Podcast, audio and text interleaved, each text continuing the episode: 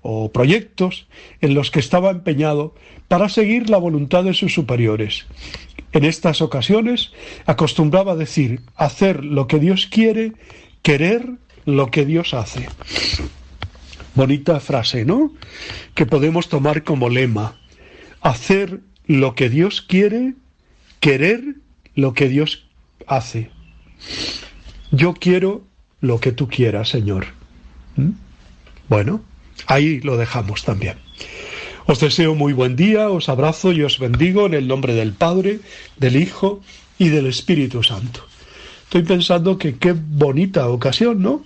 Que después del día 2 de mayo, el día de que se celebra eh, la fiesta de Madrid, pues resulta que el día 4 es el apóstol de Madrid, San José María Rubio. Bueno, algo está diciéndonos. ¿eh? Pues eso, feliz día para todos. Os bendigo en el nombre del Padre, del Hijo, del Espíritu Santo. Feliz Pascua. Os quiero.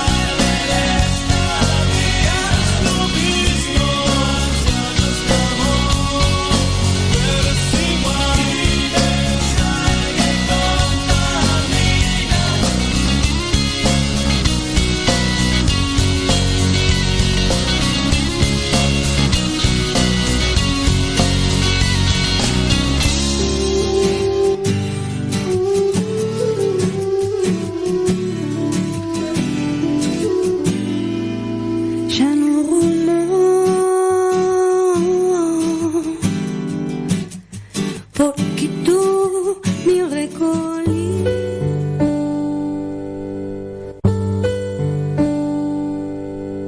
Salmo 23 El Señor es mi pastor, nada me falta. En verdes praderas me hace descansar y a las aguas tranquilas me conduce.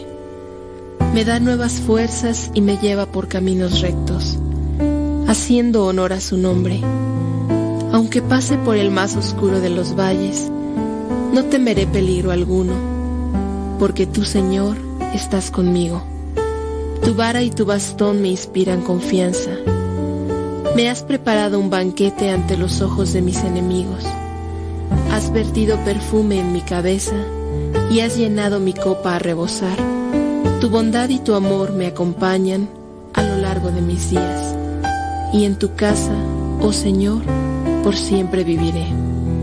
Gloria al Padre, al Hijo y al Espíritu Santo como era en el principio, ahora y siempre, por los siglos de los siglos. Amén.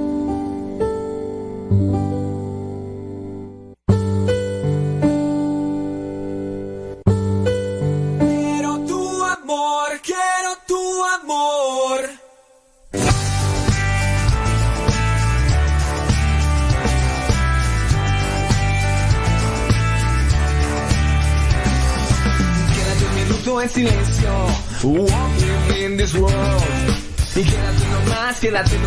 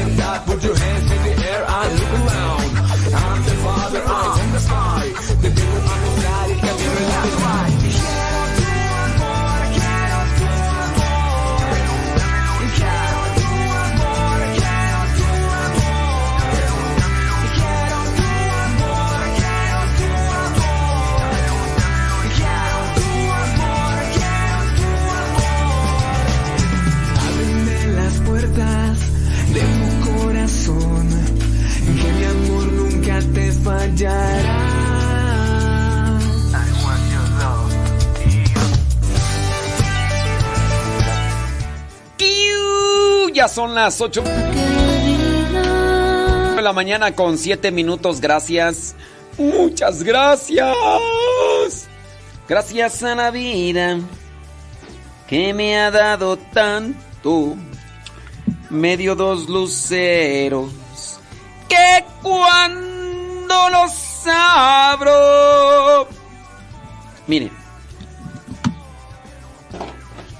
Estamos preparándonos. Manden sus mensajes, sus comentarios, sus preguntas. Ahí al Telegram. Al Telegram. Sí, al Telegram. Arroba cabina radio sepa. Arroba. Arroba, arroba, arroba, arroba. Cabina Radio Cepa. Hoy es día jueves 4, 4 de mayo.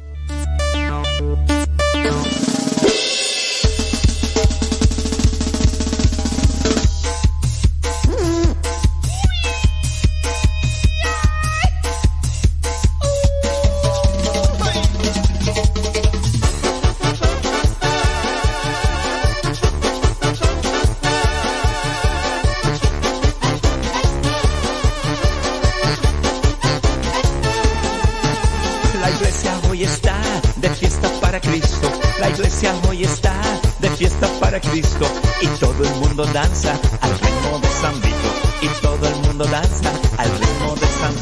La iglesia hoy está de fiesta para Cristo. La iglesia hoy está de fiesta para Cristo y todo el mundo danza al ritmo de San y todo el mundo danza al ritmo de San. Manos para arriba manos, Manos para abajo, manos para arriba, manos para abajo. Saludos a Cristina de Siller. Oh, en San Luis Potosí, San Luis Potosí. Saludos a Rosario Cortés. Eh, Rosalía, ay, Rosalía, Rosalía, Sánchez, no, ya, ya ni se aparece. Ya ni se aparece después de las. No, este es Rosalía González. Lupita, ¿qué le pasa a Lu- Lupita la primis? Prima, prima. Déjame ver quién más se aparece ahí en el Telegram. Ah, ah, ah, ah, ándele, Laura Caramillo. Leonor Estrada. Ahí está. Na, na, na, na, na, na, na, na, na, na, Nayibé. Dice, esa reflexión del compromiso de los matrimoniales, eh, ¿cree que la pueda subir? Ya la subimos, nada más que no te has fijado. Sí. Sí, la de los... Sí, ya la subimos. Nada más que pues... Como no nos escucha... Rocío Cruz, ¿qué pasiones? ¿Todo bien? Don don David Trejo. Unidos en oración, don David Trejo. Que Dios le fortalezca y le dé esperanza y mucha fe en este momento. Sí, sí. ¿Qué, qué onda Manuel López? Ma- Ignacio Pacheco, Maribel. Maribel Guardiano. Lila Coria, Rocío Cruz, Ignacio Pacheco. ¿Quién más? Sebas Toribio. Ay, Sebas Toribio.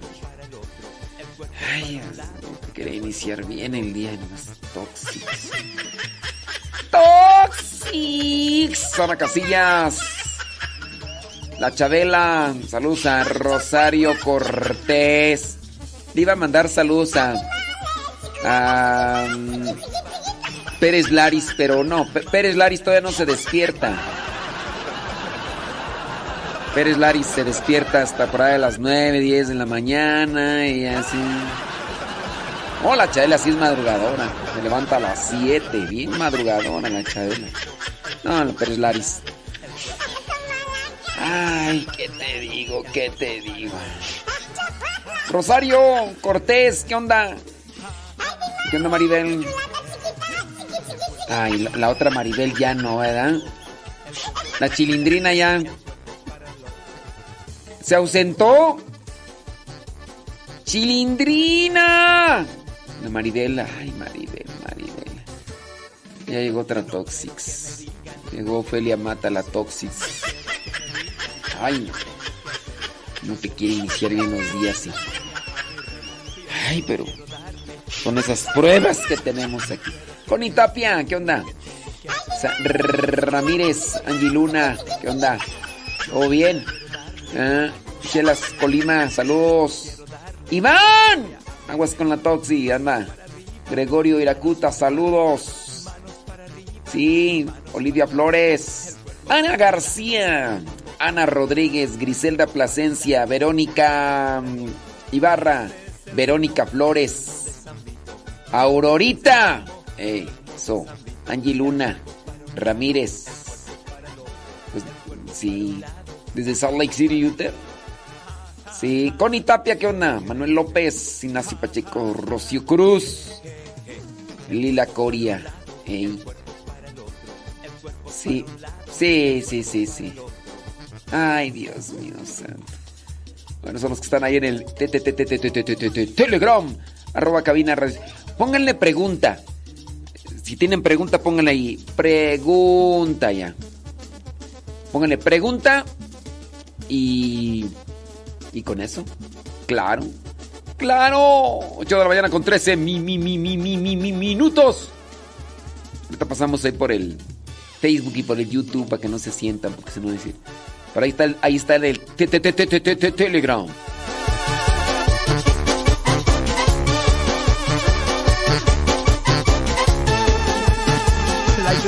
hoy está de fiesta para Cristo. La iglesia hoy está de fiesta para Cristo. Y todo el mundo danza al ritmo de San Vito. Y todo el mundo danza al ritmo de San Vito. La iglesia hoy está de fiesta para Cristo. La iglesia hoy está de fiesta para Cristo. Y todo el mundo danza al ritmo de San Vito. Y todo el mundo danza al ritmo de San Vito. A Nicolás ¿Qué onda, Nicolás Botello? ¡Qué milagro! El cuerpo para un lado, el cuerpo para el otro. El cuerpo para un lado, el cuerpo para el otro. Este es el ritmo, el ritmo de San Vito.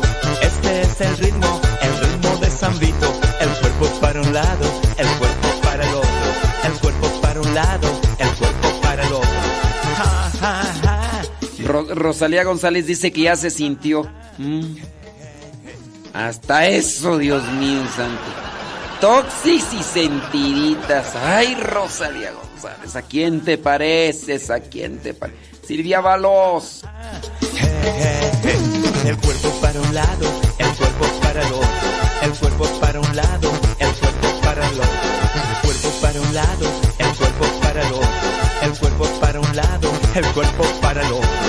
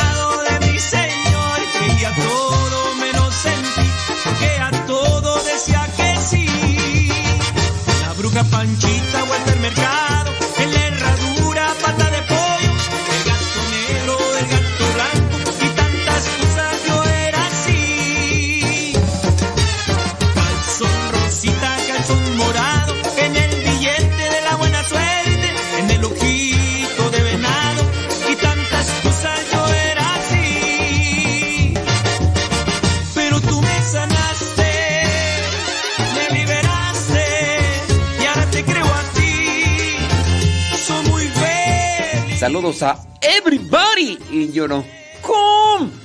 Saludos everybody in your home. Ándale, Iván, para que te despiertes. Saludos a Feliciana Villa desde Seattle, Washington. Dice que, pues ella regularmente nos escucha. Eh, dice, pero que no nos manda saludos. Sí, se, ya de las personas que nos escriben regularmente, pues ahí las tengo ya identificadas. Pero dice ella que pues no nos puede escribir, pero que regularmente ahí está conectada y que siempre estamos en sus oraciones. Gracias, Feliciana. Te agradezco mucho. Te agradezco mucho que nos hagas oración por nosotros. Sí, porque, ay, Dios, Dios, eh, hay gente que nos reclama que porque no la saludamos y todo lo demás, hombre. Es, échele saludos, dice Claudia Ramírez desde Austin, Texas. Muchas gracias. Bueno, eh, Déjame ver, por aquí hay preguntas, sí, hay preguntas. Dice... Mm,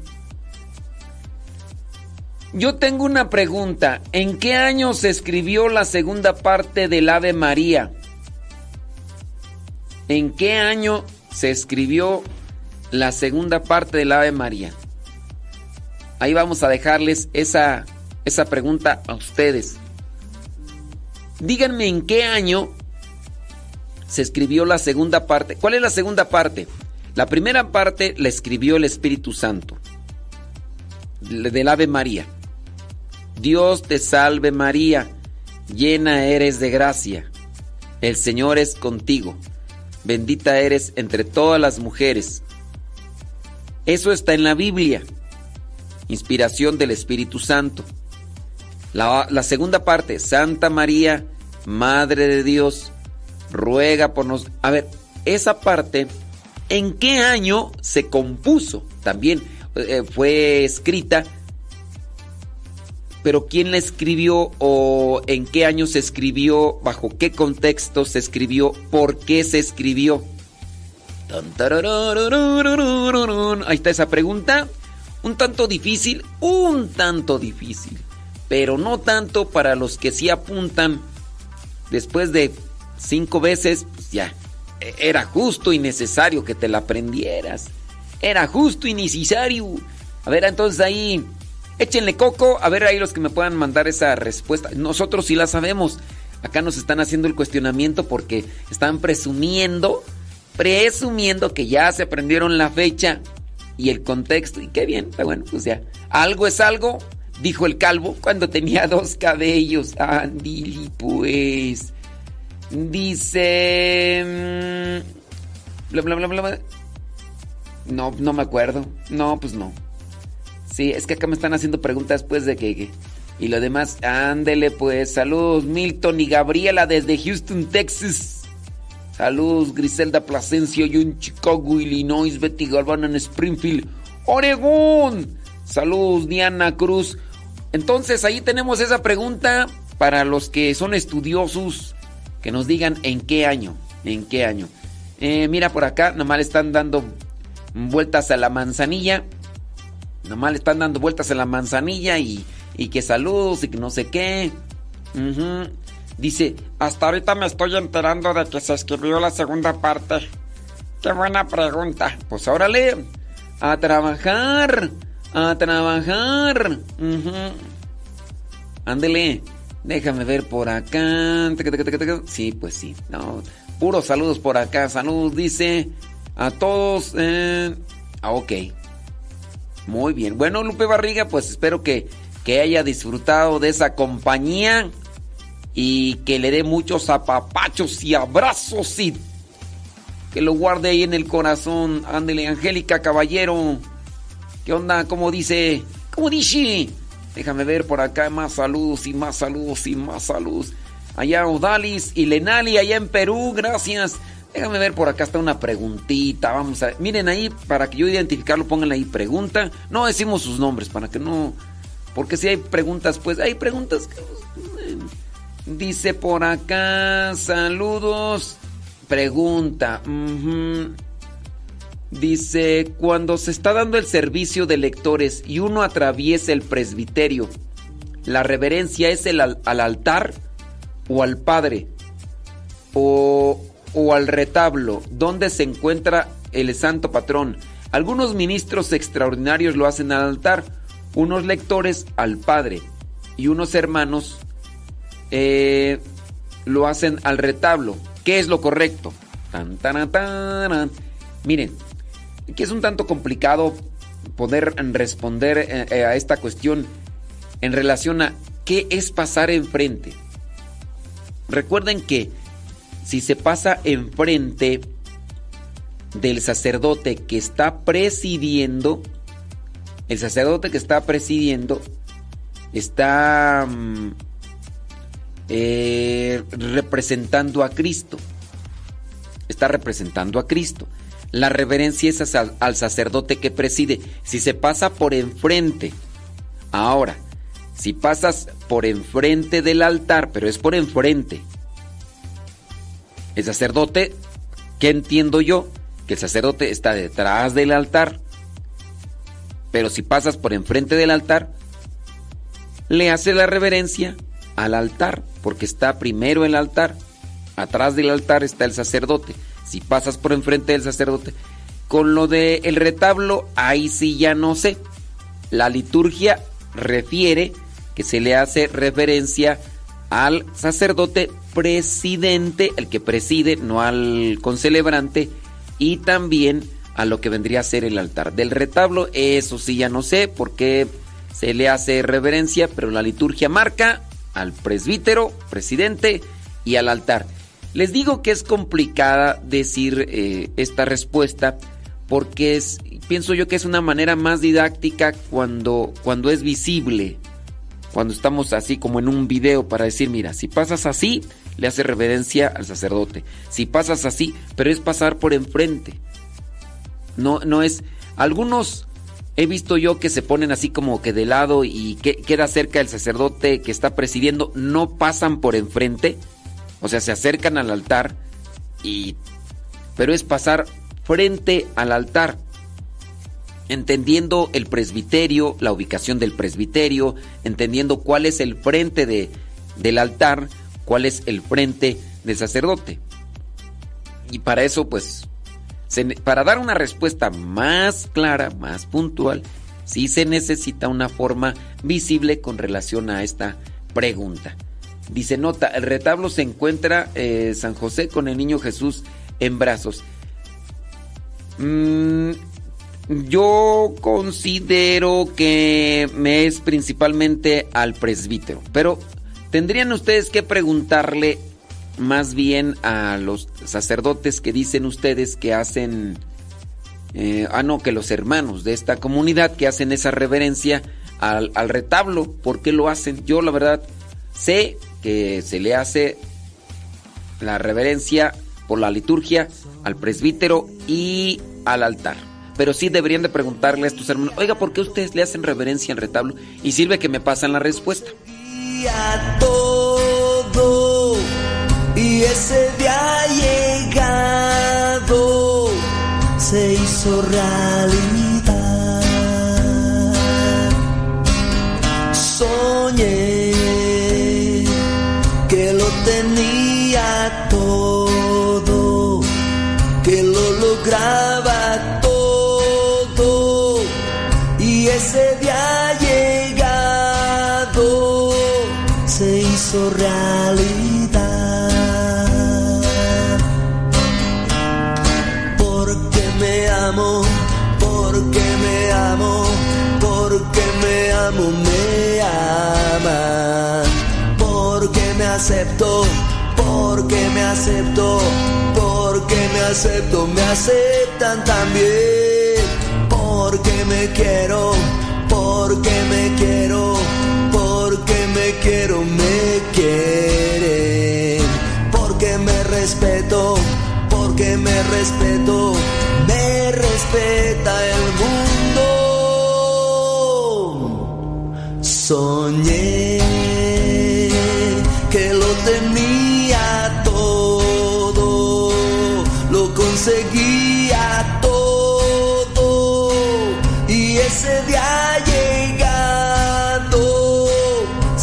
se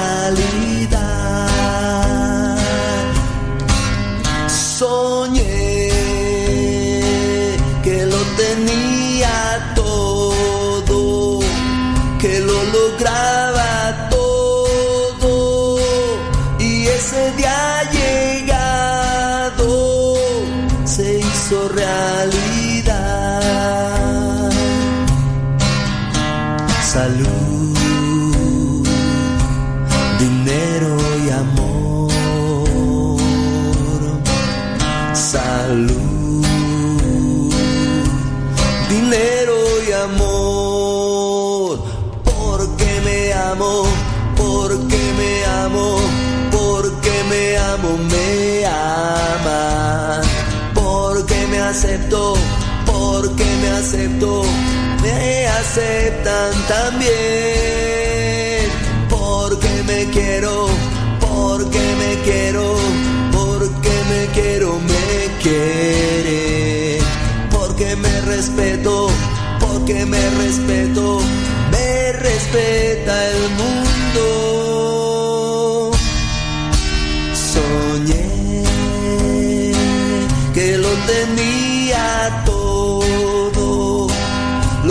Lo conseguía todo y ese día llegado se hizo realidad.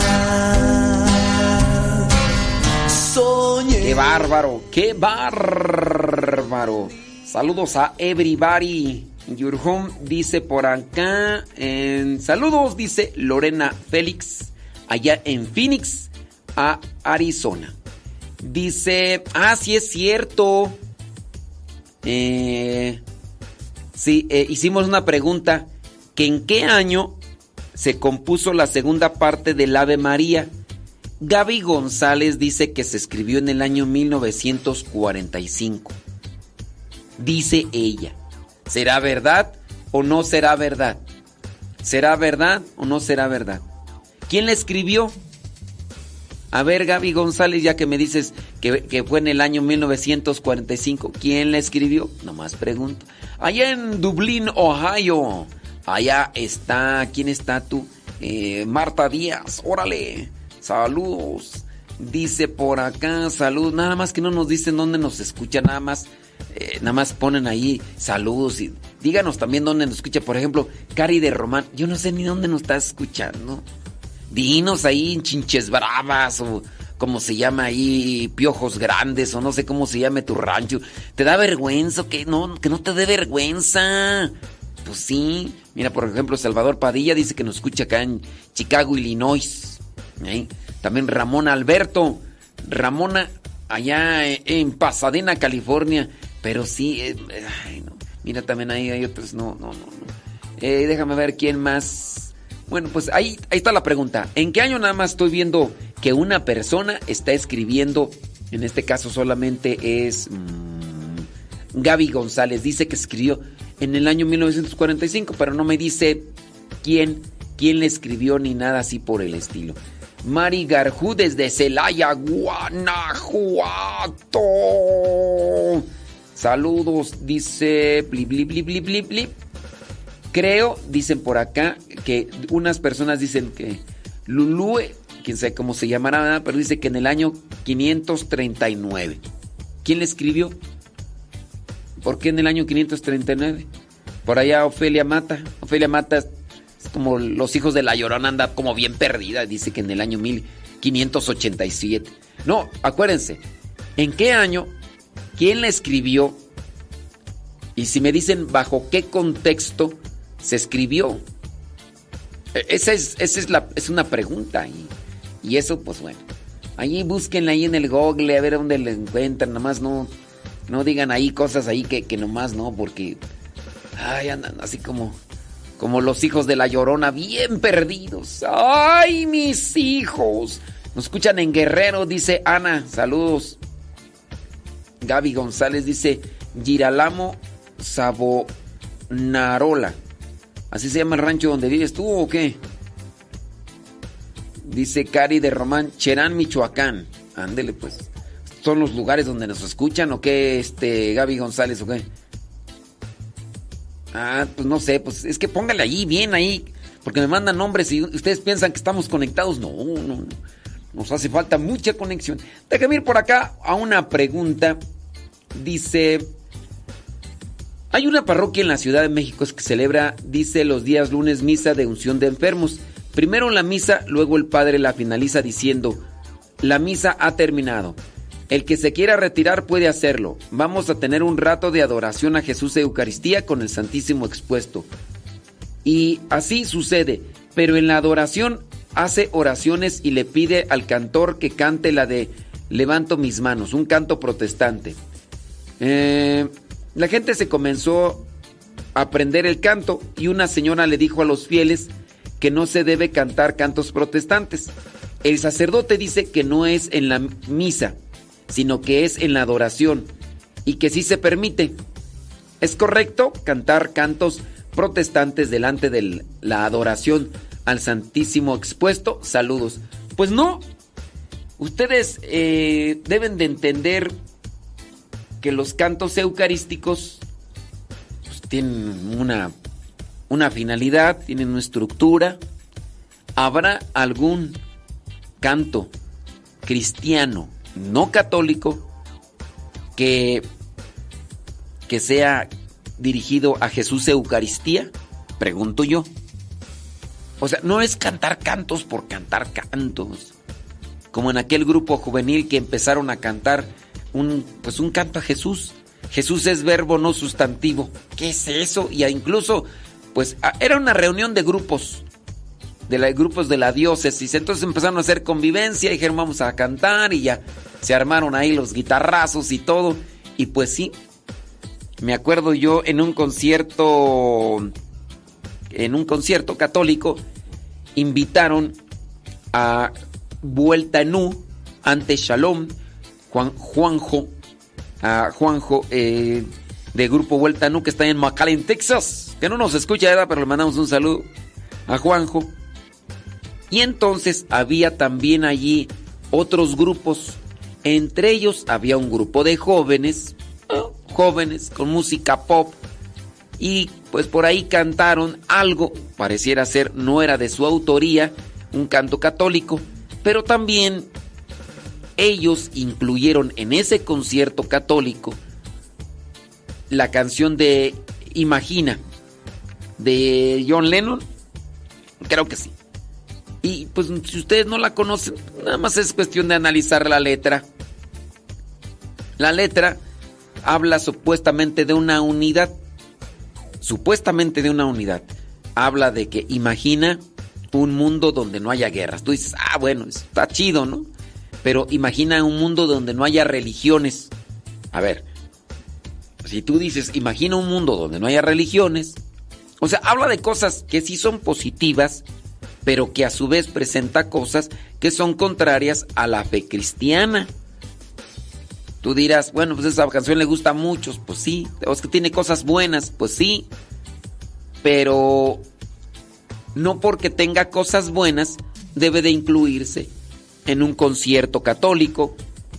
No porque tenga cosas buenas debe de incluirse en la hora santa, si no está dirigida esa canción con un enfoque propio para el momento y, no es pues, es una canción que habla en contra de lo que vendría a ser la fe, ¿para qué cantarla?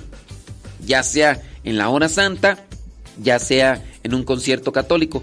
Me acuerdo que esa ocasión Juan José Trujillo cantante y dirigente de Vuelta en U, habló con estos muchachos y les dijo, miren, yo como mi recomendación es, ustedes no deben de traer dentro de su repertorio de canciones cristianas, católicas, no deben de traer esa, porque esa no está bien. Pareciera ser que los muchachos, siendo adolescentes, jóvenes, pues sí, un tanto crecirillos, eh, empezaron a justificarse y a decir que no estaban de acuerdo con su opinión porque tenían que abrirse. Y así también este sacerdote que puede decir, pues no tiene nada de malo, es la hora santa, ahí sí se puede. No, son cantos eucarísticos, criaturas. Pues nomás es cuestión de echarle un poco de coco, es gratis.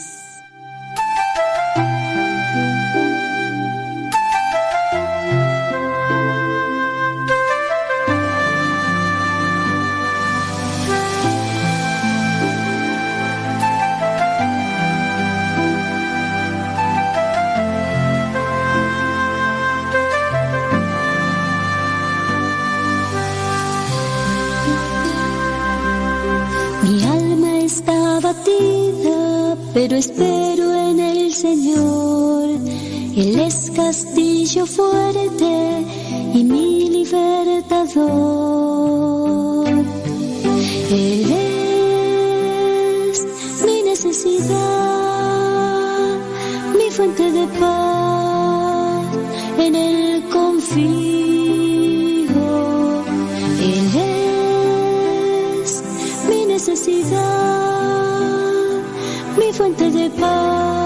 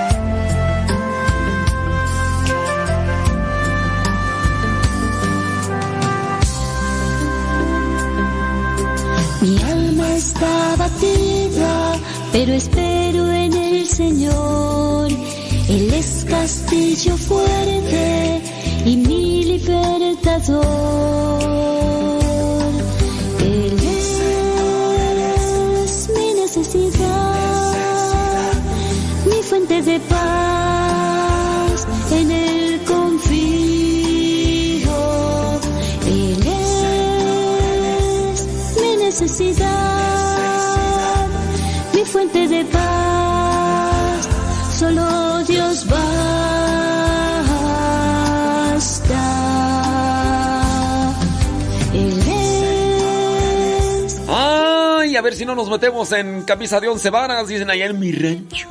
¿Por qué? Pues porque estamos diciendo estas cosas de la música protestante. Oye, tantos cantos eucarísticos. Y hasta en diferentes géneros, por si no te gustan unos otros. Es cuestión también a veces de buscar un canto eucarístico, también con una voz, ¿verdad? Que, que ayude, porque a lo mejor igual el canto está bonito, pero la voz, el timbre, la melodía, la...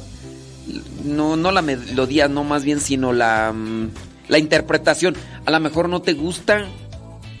Y tú dices, no, es que no me gusta. Es que quién sabe cómo se escucha. Bueno, pues puedes buscar. Hay tantos, tantos y tantos.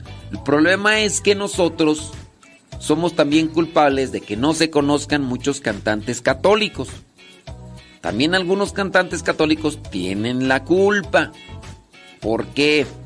Porque algunos se quieren hacer famosos cantando música protestante. Pues, ¿qué es eso?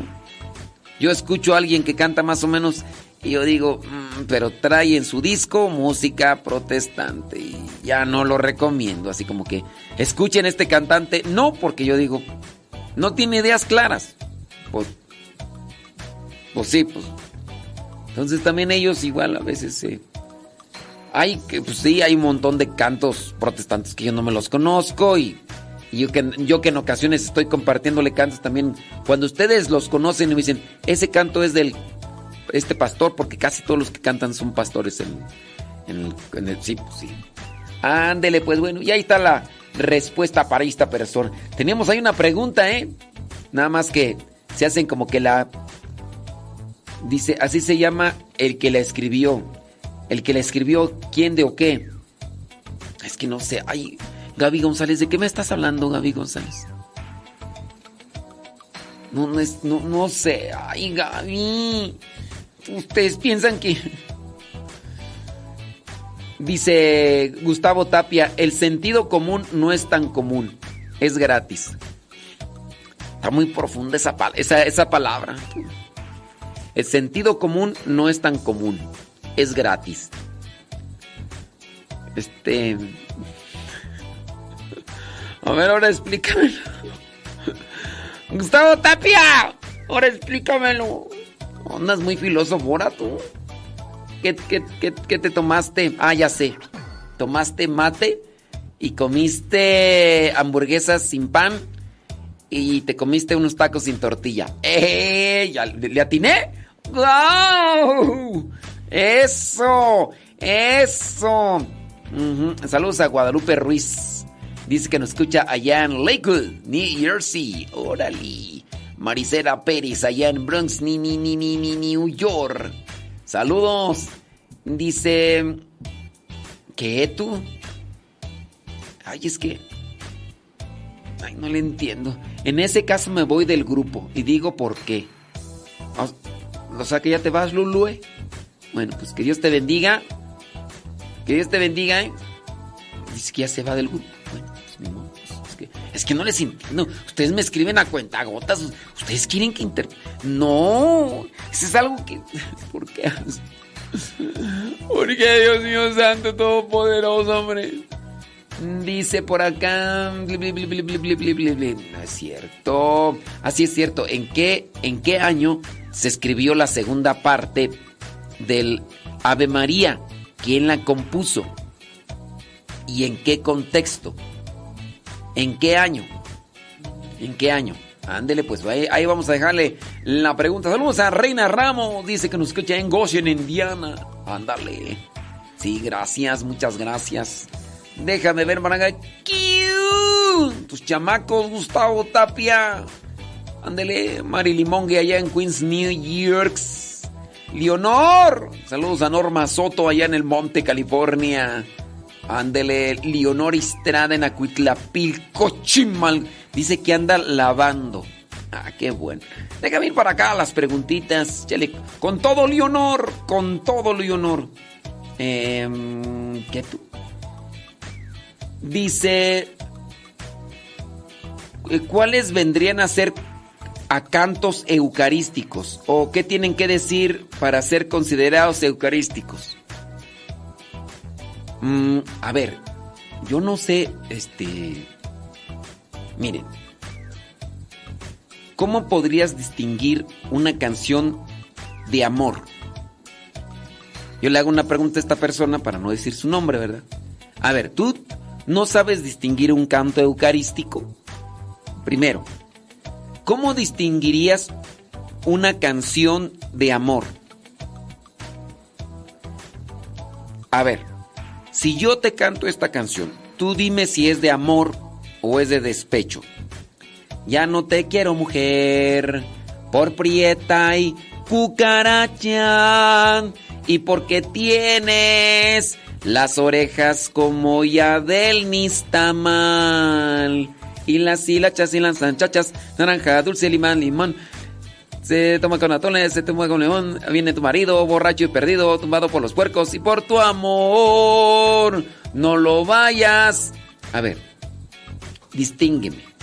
¿Esa es una canción de despecho o es una canción de amor? Dice la palabra amor, ¿eh? Pero no porque diga la palabra amor es una canción de amor.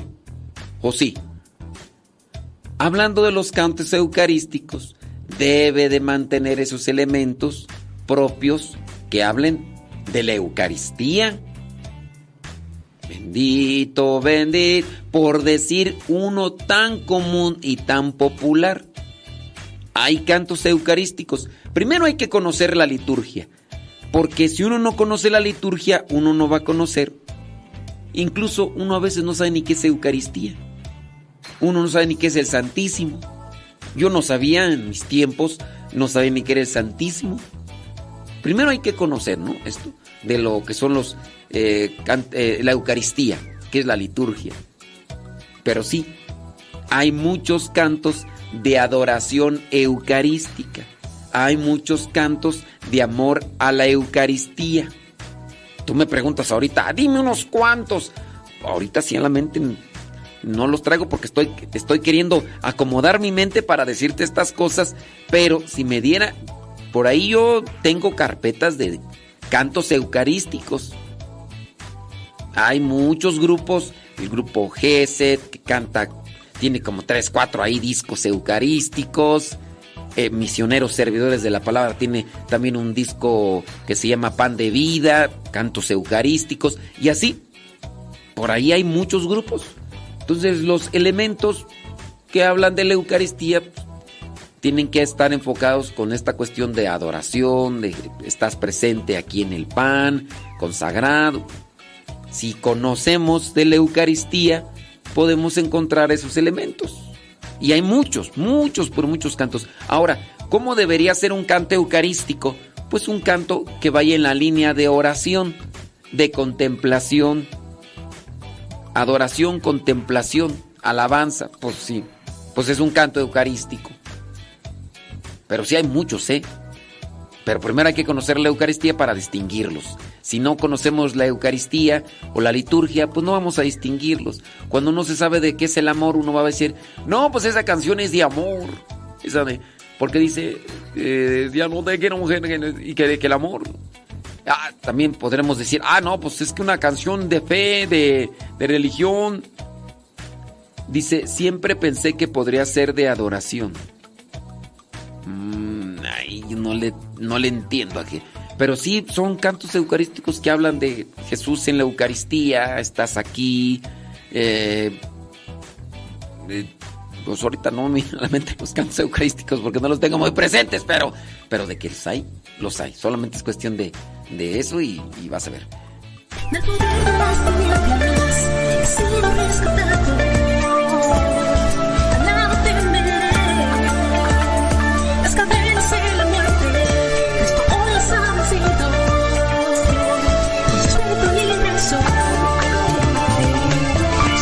las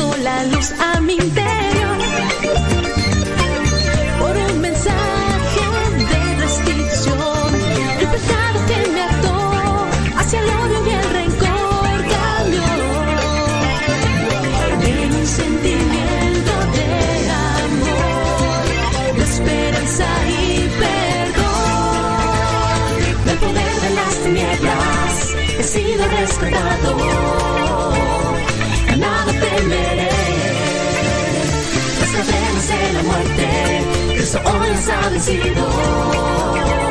Con su espíritu libre soy. Libre, libre soy por su amor.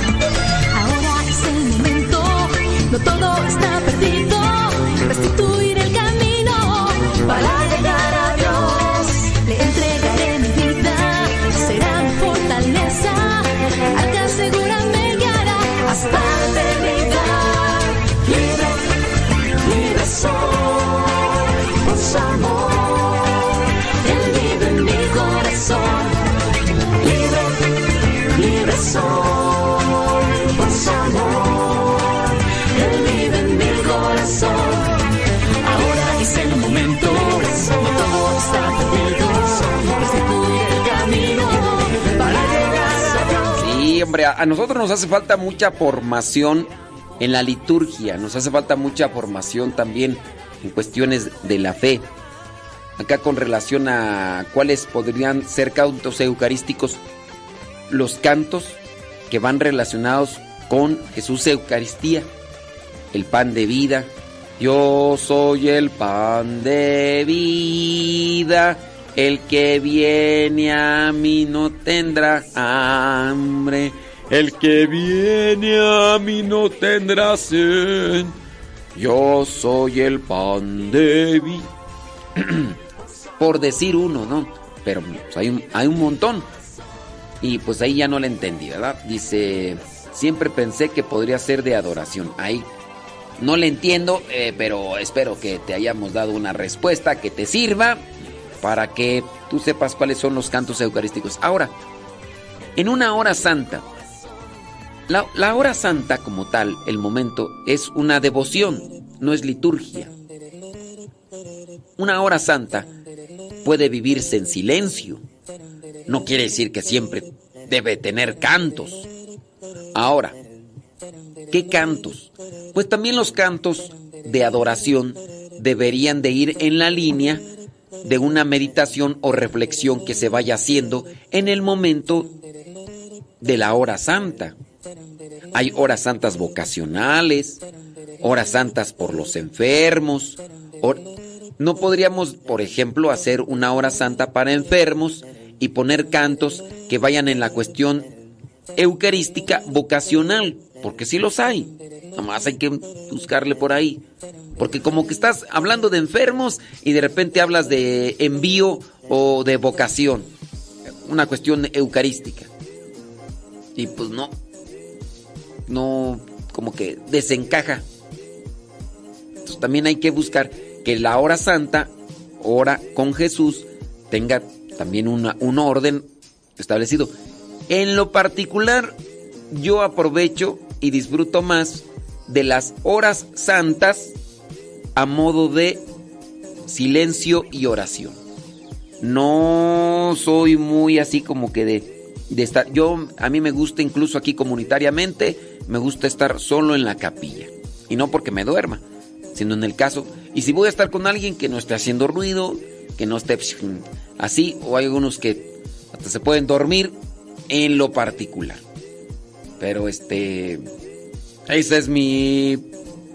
Mi búsqueda de oración, de adoración en la hora santa. Y para los que pues ya me conocen, por lo que siguen ahí el diario misionero, pues saben más o menos cómo es que, que hago mis oraciones y hasta incluso hasta en qué momentos estoy haciendo mis oraciones. No soy muy así de buscar horas santas de predicación y alabanza. Mm, No. No, sí, yo. Yo, ¿verdad? No sé ustedes. ah. Vamos a cambiarle de pregunta. Dice una pregunta. eh, ¿Cuál Biblia usted recomienda que uno... Que uno, uno. Este, no le entiendo ahí a la... Que Biblia recomienda que uno, uno. Este, ¿qué me quiere decir con uno, uno? Miren, una Biblia, pues dependiendo qué, qué uso quieres darle a la Biblia. Tú vas a decir, pues, pues ¿qué, qué uso? Pues es la Biblia, ¿no? No, es que hay Biblias pastorales, hay Biblias temáticas, hay Biblias de estudio. ¿Cuál es el enfoque o el uso que le quieres dar a la Biblia? Primero hay que definir eso. Si tú quieres una Biblia pastoral, buscar una Biblia que tenga una buena traducción, que también sea entendible, porque dentro de las traducciones, por ejemplo, las Biblias de estudio tienen una traducción casi literal.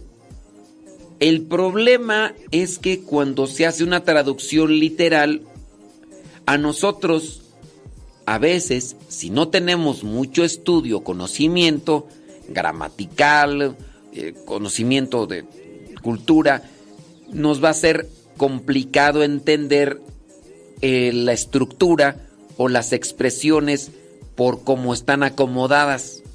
Las Biblias pastorales tienden a utilizar estructuras comunes. Lo mismo que se hizo en el tiempo en el que se tradujo la Biblia la primera vez. ¿Quién la tradujo? San Jerónimo. San Jerónimo tradujo la Biblia. Para ese tiempo el latín era la lengua oficial o universal. Pues eh, eh, yo dije Agustín, no, no, dije Agustín, no, no, San Jerónimo. Dije San Agustín. Me viene, es que ya, ya se me cruzaron los cables. No, San Jerónimo. San Jerónimo. San Jerónimo, cuando hizo la traducción, la hizo al latín. ¿Pero cuál latín? Había un latín clásico y había un latín vulgar. El latín vulgar era el que utilizaba el pueblo. El latín clásico era para gente de alcurnia, era para gente que tenía preparación, estudios, que eran muy pero muy poquitos y más en aquellos tiempos. Cuando San Jerónimo hace la traducción de la Biblia, fue denominada esta Biblia como vulgata. ¿Por qué? Porque la traducción que hizo fue muy sencilla para que todos la entendieran, utilizando el latín que utilizaba el vulgo. El vulgo en latín significa pueblo, no el latín clásico. Hablando de las eh, Biblias, pues hay Biblias que tienen traducciones sencillas. Una de las más sencillas, pero también uno debe tener cuidado porque dependiendo la edición, una de las traducciones sencillas es la Biblia latinoamericana. Sí, pero aquí hay un problema con las Biblias latinoamericanas en algunas ediciones. Algunas de estas ediciones antiguas fueron en las traducciones metieron mano gente que andaba dentro de la teología de la liberación y también el problema con la el problema con la traducción a veces de quererlo hacer tan sencillo es que se rebaja tanto la palabra de Dios que al final termina diciéndose lo que no es e incluso algunas ideas confusas. Ese es el problema. Dice, para aprender más de la palabra de Dios y a la vez encelar, no porque quieres encelar, criatura, lo que he aprendido. Mira, yo te recomendaría que tomes un curso de Biblia. Toma un curso. Si lo quieres, si tú quieres leer la Biblia por tu cuenta, está bien. Pero nada mejor que tomar un curso de Biblia. Toma los cursos de Biblia para que aprendas más de la palabra de Dios, pero sé constante. Ahora, otra cuestión. Cuando tú ya veas lo de una Biblia, hay que ver si es pastoral. Las Biblias pastorales regularmente tienen abajo lo que es a pie de página el comentario. Esos comentarios hay que leerlos. Los comentarios hay que leerlos para de ahí también aprender. Y ojalá y tomes estos consejos. Dice, yo uso la latinoamericana y me recomiendan la de Jerusalén. La de Jerusalén es más de estudio, ¿eh? Sí. Mira, fíjate que eh, de Jerusalén hay una Jeru- Jerusalén latinoamericana. Busca, si tú quieres, esa Biblia de Jerusalén, versión latinoamericana. Porque si está el español de España, dices tú, y pues no. Pero ahí, es la que te recomiendo. Right.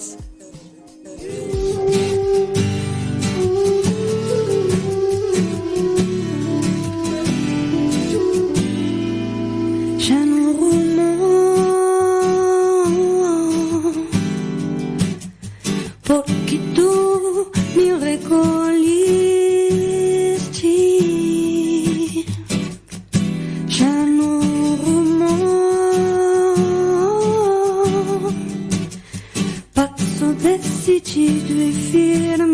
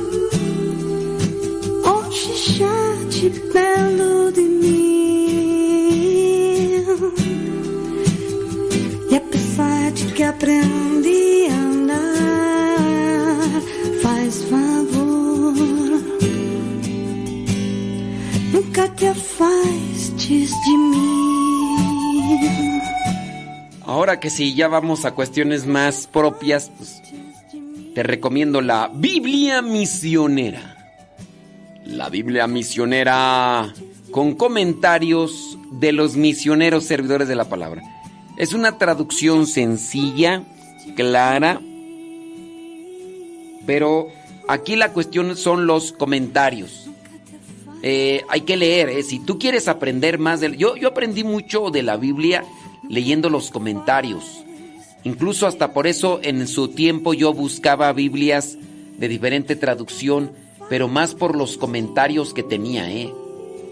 Y así fue como también fui adquiriendo conocimiento de la palabra de Dios, pero sobre todo los cursos de Biblia, ¿eh? Los cursos de Biblia que los puedes tomar de manera escrita o en audio, también igual. Por ahí este eh, tenemos una página donde están los cursos de Biblia escritos.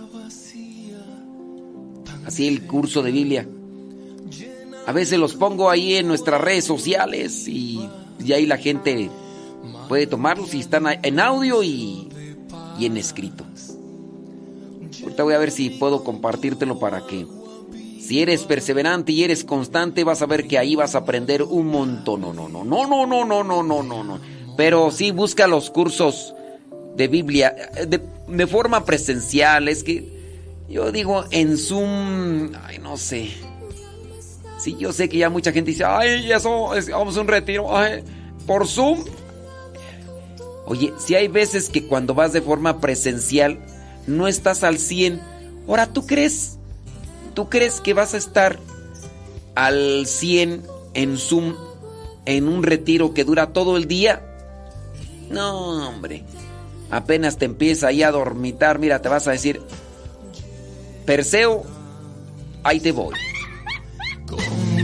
pureza y bondad.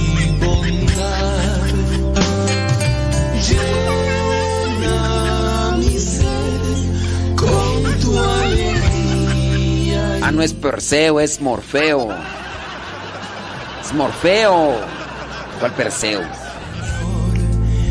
Se saciará.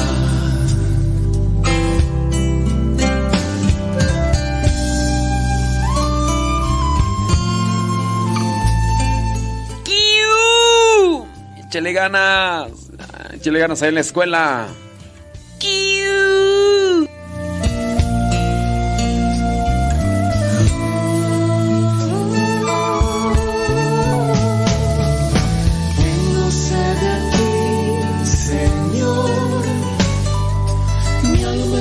Vacía, tan seca. Lléname con tu agua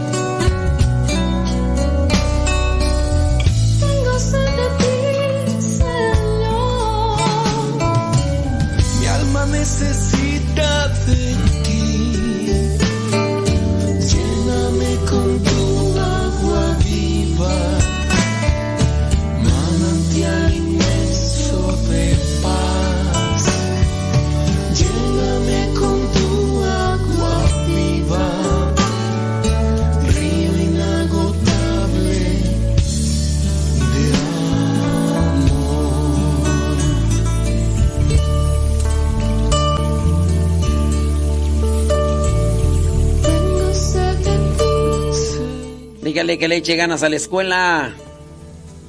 Porque si no le echa ganas a la escuela. Si no le echa ganas a la escuela, pues, ¿qué va a pasar?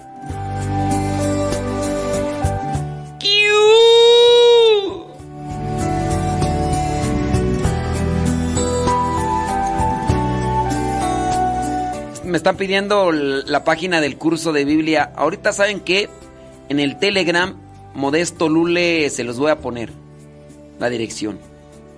Pero guarden esa página porque si no van a decir, ay, ¿por qué la quito? Al rato lo voy a quitar. Entonces ahí pongo el curso y ya ustedes ahí ya. Y ahí está de forma escrita, lo van a leer y lo van a también escuchar. ¿All? Pero ahorita en el Telegram, arroba Modesto Lule. Arroba Modesto Lule. Por favor. Por favor. Oye, y, y a le mandé mensaje tú que... Que nomás no me responde, hombre. Es que hubo una persona que agarró mi nombre. Y lo puso ahí en el Telegram. Y esa persona pues no se llama así. Entonces le estoy mandando mensaje pues para decirle que... Pues que no sea así. Pues que me dé chance de, de agarrar ese nombre. Porque es el mío. Pues sí. Pero... Pues no. ¿Cómo se llama ella tú?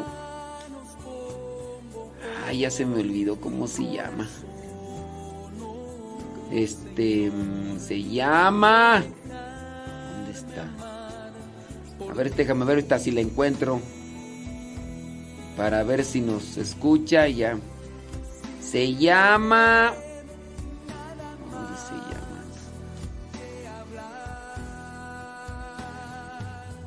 Ay, no me acuerdo cómo se llama. Ahorita voy a ver si, si le encuentro.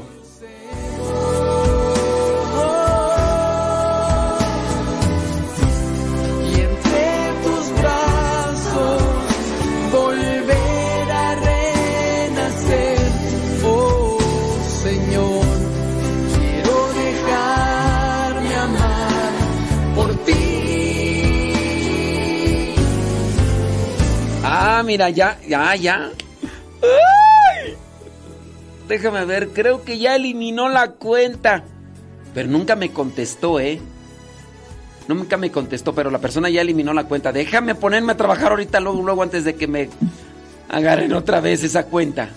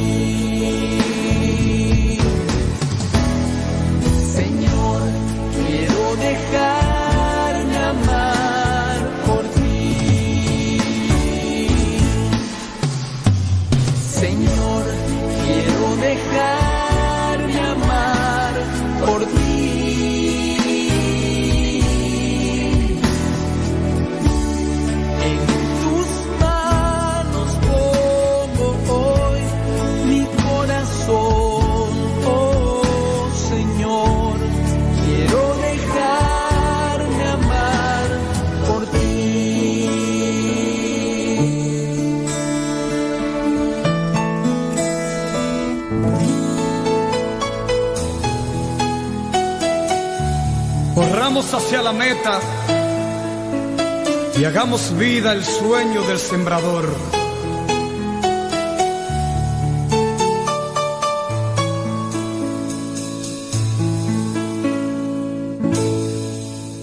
El Señor nos llama al campo a sembrar, a sembrar, a sembrar. La semilla el dueño esperando están.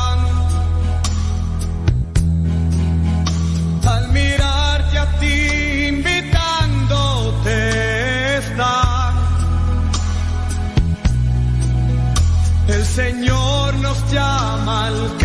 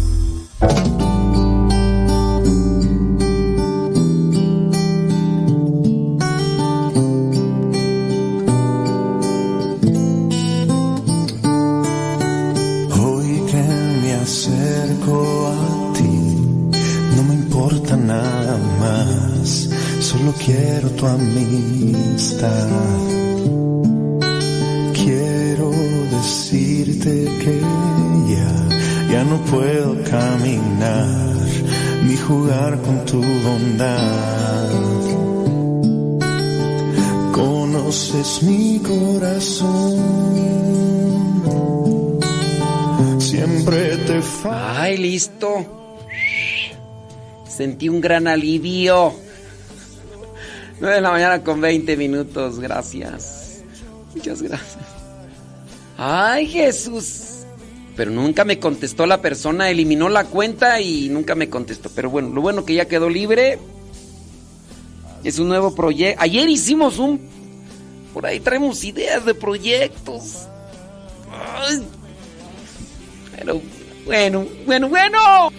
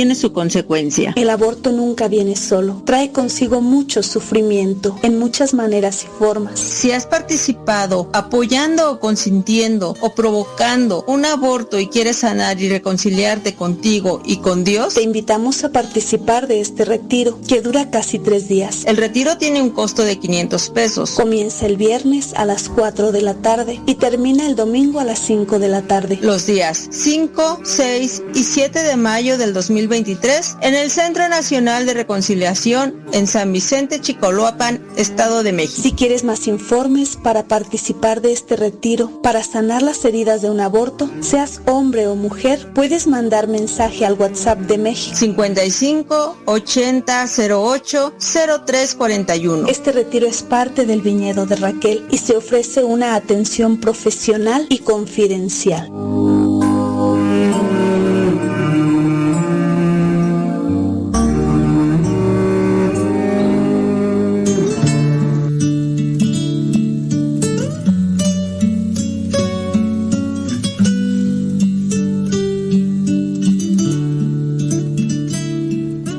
Carta de Juan, capítulo 5, versículos del 14 al 21. Tenemos confianza en Dios porque sabemos que si le pedimos algo, si le pedimos algo conforme a su voluntad, Él nos oye. Le pedimos algo conforme a su voluntad, Él nos oye. A nosotros nos hace falta aumentar nuestra fe para tener una esperanza de lo que está, de lo que pedimos es conforme a la voluntad de Dios. Porque muchas veces pienso yo, pedimos y no es voluntad de Dios lo que pedimos. A lo mejor lo que pedimos puede ser ciertamente una desesperación, la que nos mueve a pedir, y a lo mejor sí estamos necesitados, pero ¿quién de nosotros sabe que aquello incluso en aquello que para nosotros no nos gusta puede intervenir Dios o de ahí también puede darnos una prueba de su amor y de su fidelidad? Entonces, para eso de, de saber la voluntad de Dios, ahí nos hace falta estar más conectados con Él. En una enfermedad, yo pienso que una mayoría, nadie pide ni quiere ni, ni saborea una enfermedad. Y, ¿Y tú cómo sabes que en esa enfermedad Dios te puede purificar y que también Dios puede intervenir para darte un signo de su amor y de su misericordia? Y si yo no quiero tener la enfermedad, yo no quiero tener este problema, ese conflicto matrimonial que ustedes pueden tener, ¿Y qué tal si dentro de ese conflicto matrimonial tú descubres lo valioso de la vida, lo valioso del sacramento? Porque no quieres este problema, pegas carrera, tomas una salida falsa o, o tomas otras, otros rumbos y, y, y no será que también por medio de esa crisis o de ese problema matrimonial, a lo mejor ahí también Dios se manifiesta. No es tanto en la voluntad de Dios que Dios se regocija por nuestro mal, sino que Dios permite en muchas de las cosas, esas cosas malas, para que nosotros podamos madurar, crecer, pero también poder descubrir lo valioso de la vida. La persona que más sufre y que aproveche ese sufrimiento, incluso sabe apreciar la misma vida, la, el, el trabajo, cuando la persona ha pasado por momentos difíciles de trabajo, incluso valora más las cosas materiales. Denle a esos chiquillos remilgosos por ahí que andan, que apen- para no, no chille, dale el celular ya. Y ya lo invicieron, ese- el celular es chiquillo remilgoso. Y no hay, ¿verdad? Chiquillos, no, no, no, no tiene celular, ¿verdad? Tiene una libreta. Ahí.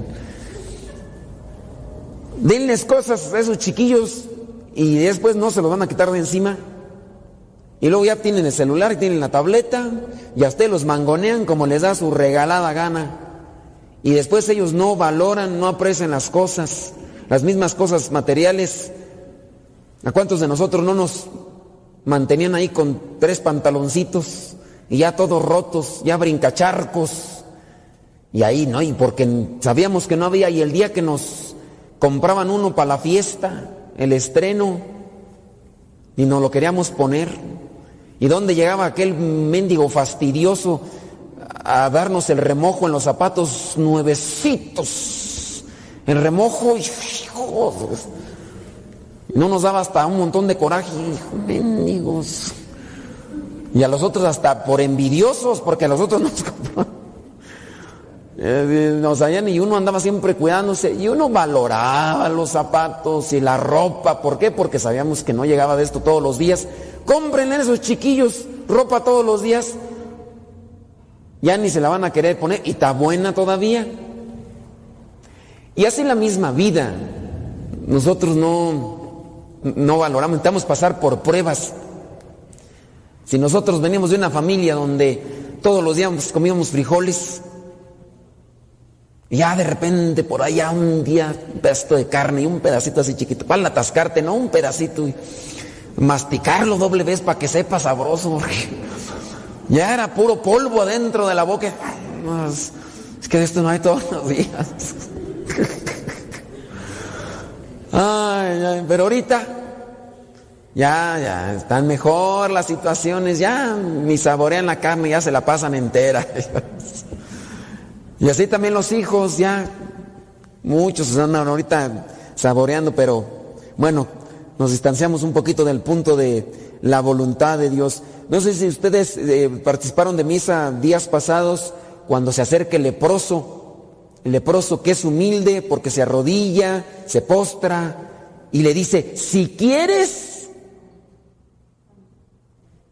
sáname, si quieres, cúrame, si quieres.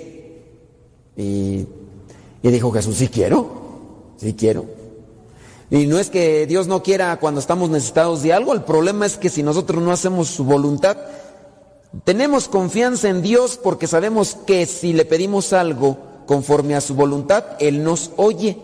Y así como sabemos que Dios oye nuestras oraciones, también sabemos que ya tenemos lo que hemos pedido.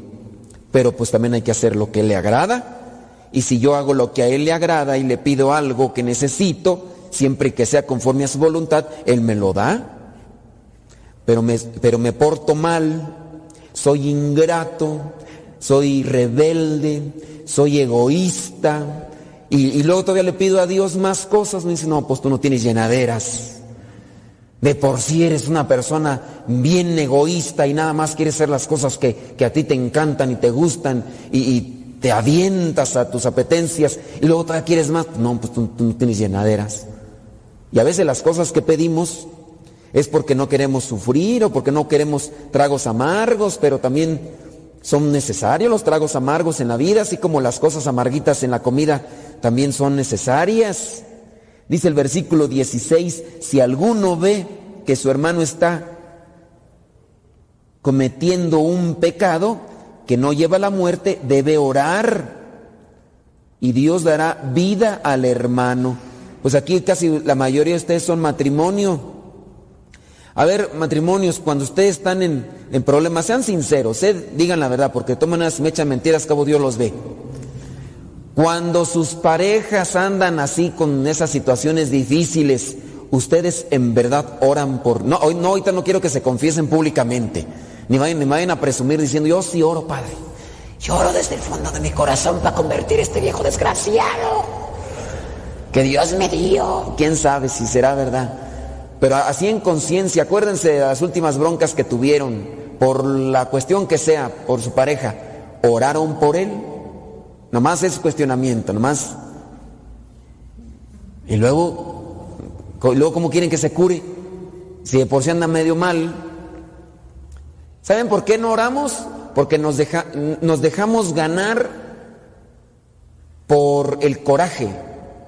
Porque me hizo algo que no me gustaba, entonces me domina el coraje, el enojo, y lejos de pensar claramente, pienso así ya todo distorsionado, entonces lejos de decirle algo bueno, hasta le dijo algo malo. Yo no sé si ustedes, pero yo he sabido de gente que de repente se enoja y hasta le desea la muerte. ¿Cómo no te mueres, hijo de tu... o hija de tu... ¿Sí conocen alguna gente de esas?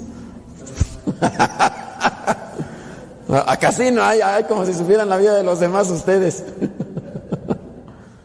Pero sí. Miren, eh, solamente pasándonos allá, los que manejan y traen carro, de repente un carro se te atravesó. Tú no oras, dices, a lo mejor el hermano trae prisa. Pásale, hermano, pásale. Oran por ese hermano que a lo mejor se atravesó, a lo mejor estaba nervioso, desesperado, a lo mejor era la señora que tenía a un lado el, señor. ¡Aprende a manejar, fíjate! Y la señora toda nerviosa, ya, y, ustedes no dijeron, pobre señora, a lo mejor trae al viejo desgraciado, simula.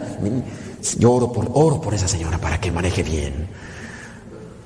Oramos por estas personas eh, a veces imprudentes o por quién sabe. Oramos, no, fíjate animal, ¿por qué te metes, hija? Y quién sabe por qué levantan la mano, ve al gimnasio, quién sabe qué le dicen, ¿verdad?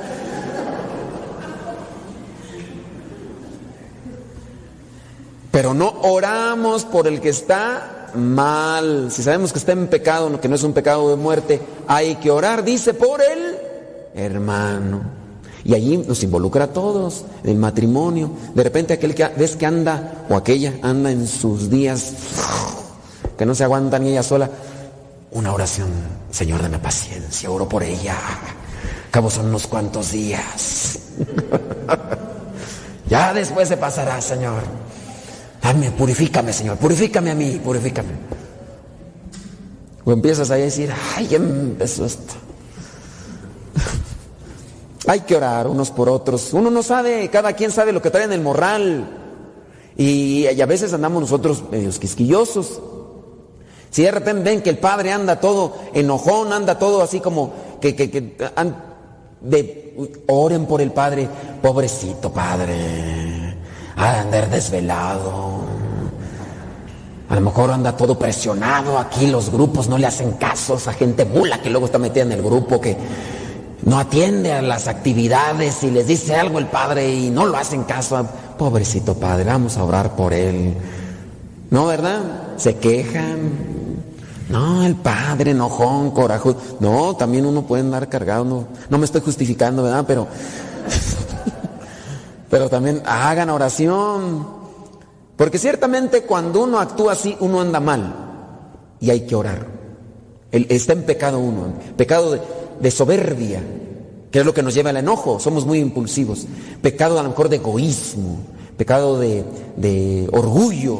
Y y no oran, lejos de, lejos de orar por uno, le reclaman o le reprochan. Pues imagínense, ven cómo está el agua bien caliente y todavía le suben más al fuego. Pues no, hombre, pues hagan una oración, hagamos, dijo el otro. Vámonos pues más adelante, versículo ahí 16. Eh, deben orar, dice, hay un pecado que lleva a la muerte y por ese pecado no digo que se deba orar. Miren, ya cuando las cosas están mal, pues ya,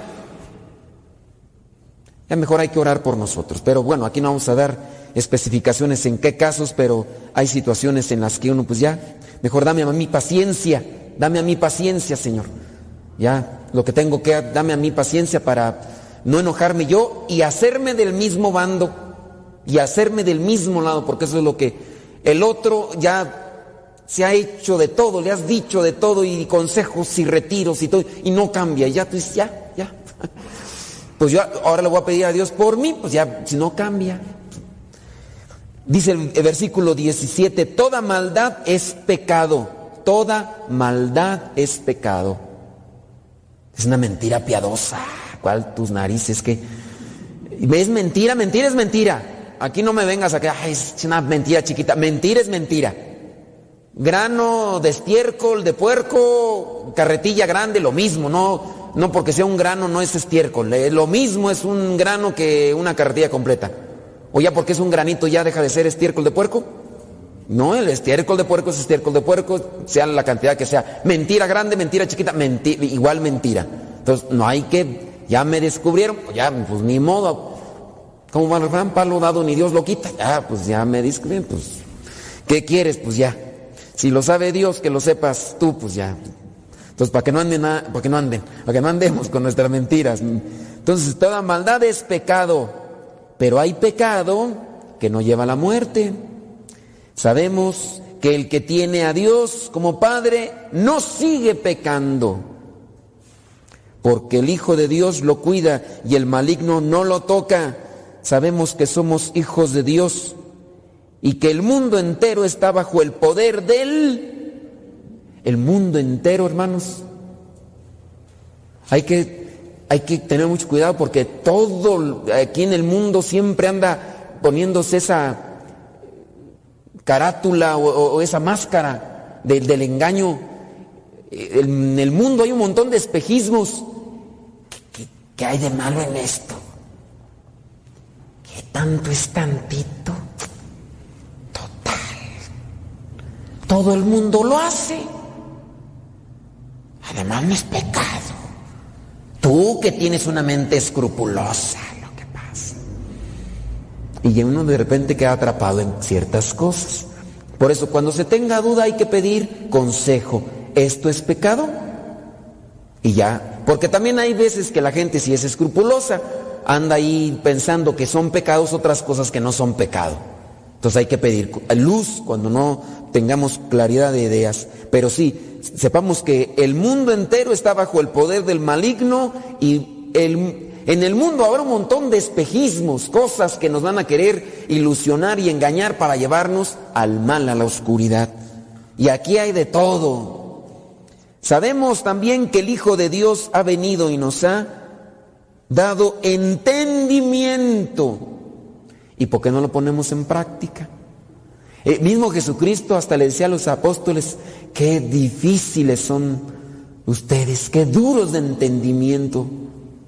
El entendimiento. Y, hay gente que cataloga a la religión como algo que, que adormece el, entendimiento. Y no, yo pienso que no hemos razonado bien en que incluso si nos diéramos cuenta de la palabra, la palabra nos lleva a tener una, una mente con ideas claras y eso es entendimiento, lo mejor, lo bueno, lo, lo que es provechoso y uno tiene que reflexionar. Esto no es malo, ya toda la gente lo hace. No, si tienes entendimiento tú tienes que analizar bien las cosas, pero nos hace falta también apertura para tratar de reflexionar, nos hace falta también conocimiento. Ustedes eh, están viniendo aquí a unas clases, ¿no? ¿De, ¿De qué clases son? ¿Repostería o de qué son? O son como de zumba. No se les nota mucho, tienen que hacer más horas. ¿De qué clases son las que están tomando ahorita? ¿O de qué te... Retiro de perseverancia, pero les dan una temática, ¿no? Para matrimonios, enfocada para matrimonios. Hay gente que no quiere venir. ¿Para qué? Yo no necesito. Ya, ya, ya se lo saben todo. Y no es verdad. Ustedes se casaron enamorados, o quién sabe.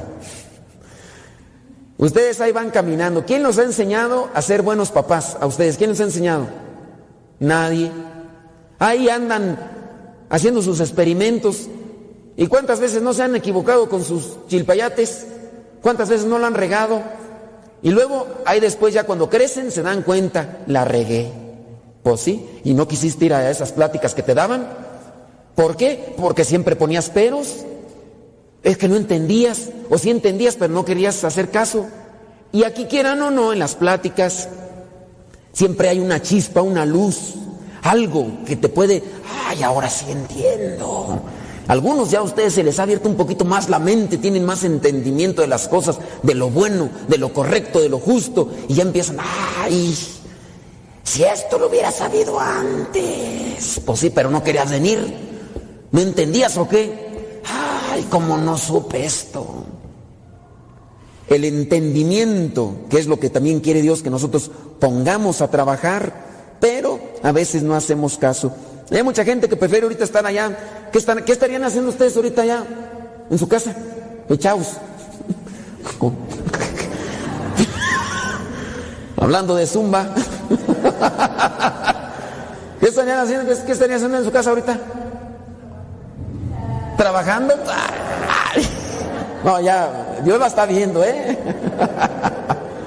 Les aseguro que algunos de ustedes and- anduvieron ahorita bien, bien emperefollados, bien así, bien perfumados, bien envaselinados para las siestas, algunos, algunos.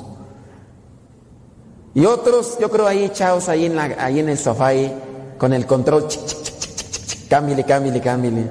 Otros, ¿qué? ¿Qué haciendo qué? ¿Qué estarían haciendo ustedes? Ahí leyendo la Biblia. Por poquito más y te la creo. ¿Ustedes qué? Ustedes son nuevos. ¿Qué, estarían haciendo ahorita ahí en su casa? Sean sinceros. Lavando trastes. ya sabemos quién manda en la casa.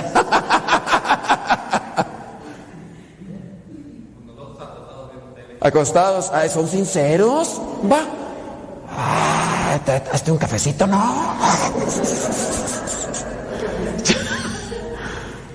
Pero miren, ya están acá, algo no están agarrando. ¿Ustedes qué estarían haciendo sinceramente allá atrás? Viendo tele. Acostado, ay, ¿quién le dan pan que llore? ¿Y usted? En friega, lavando los platos. Y el otro, apúrate, como ya tengo hambre. A ella le hubiera mandado, sí, ya. Pero están aquí, bendito Dios. Algo, algo ha de quedar. Y algo han de aprender. Ya nada más falta ponerlo en práctica. El entendimiento, pues hay que esforzarnos todos los días.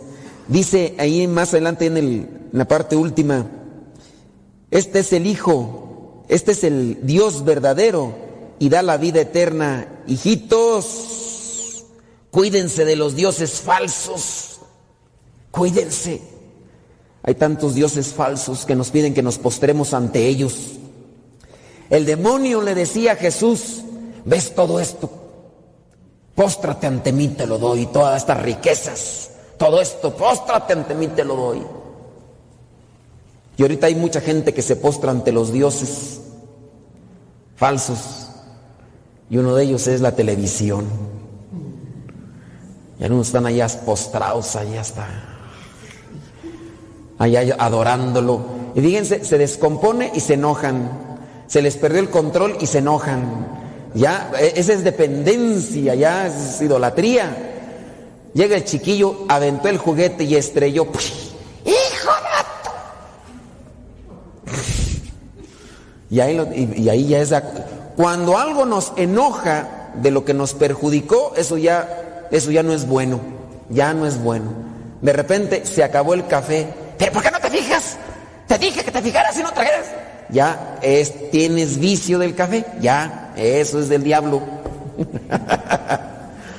Entonces hay que tener cuidado porque hay tanta cosa. Vámonos al Evangelio porque si no... En el Evangelio encontramos a Jesús bautizando. Están los discípulos de Juan que van y le dicen a Juan que está en la cárcel que el maestro Jesús, aquel que bautizó, está bautizando, así como que reprochándole ahí, dice, no.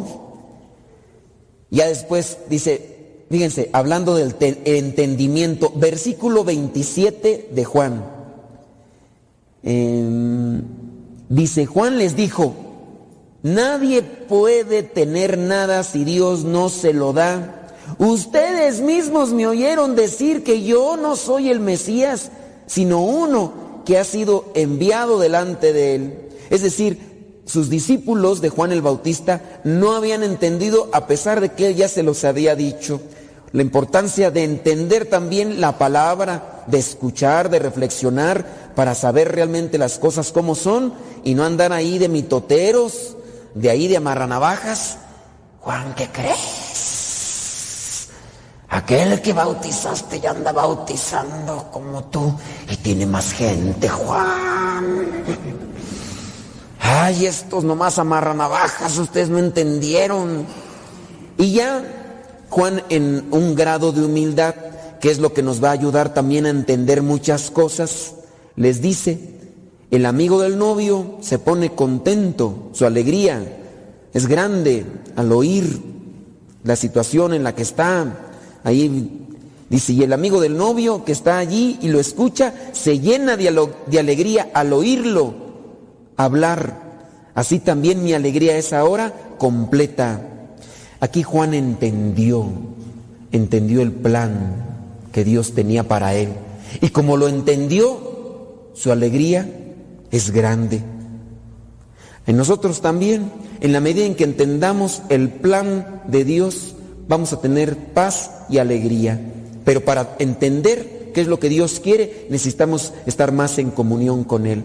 Y ya si viene la flojera, pues hay que luchar contra la flojera. Que si ya viene el egoísmo, el orgullo, los celos o aquellos sentimientos negativos que puedan interrumpir nuestro proceso de acercamiento, hay que tratar de desafanarnos, porque si no, vamos a terminar frustrados, amargados y vacíos.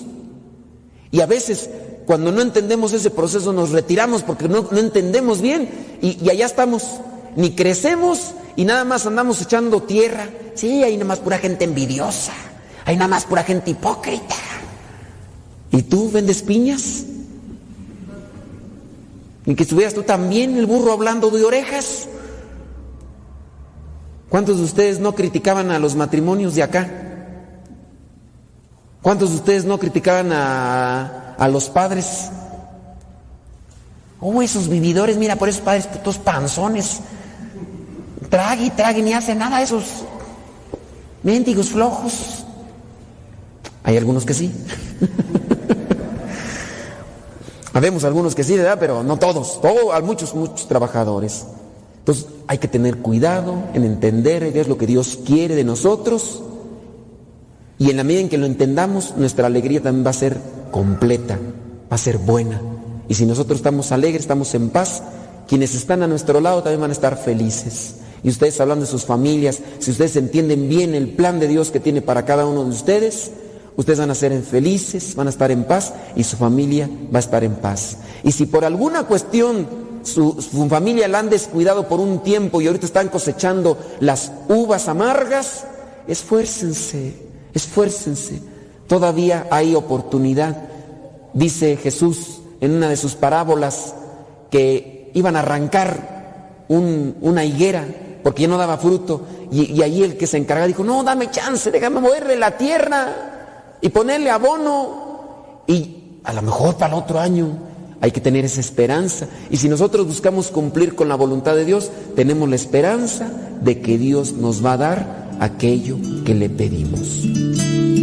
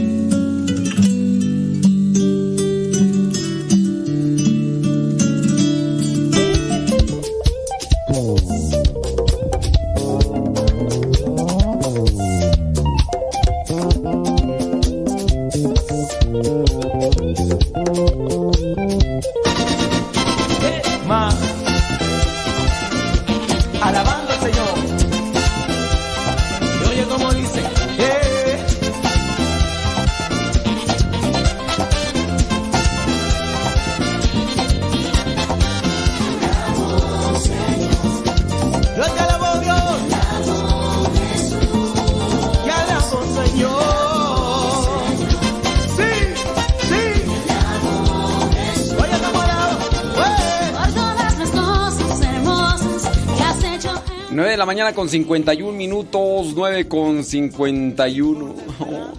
¿Qué hubo? ¿Qué hubo, le vale? ¿Qué hubo?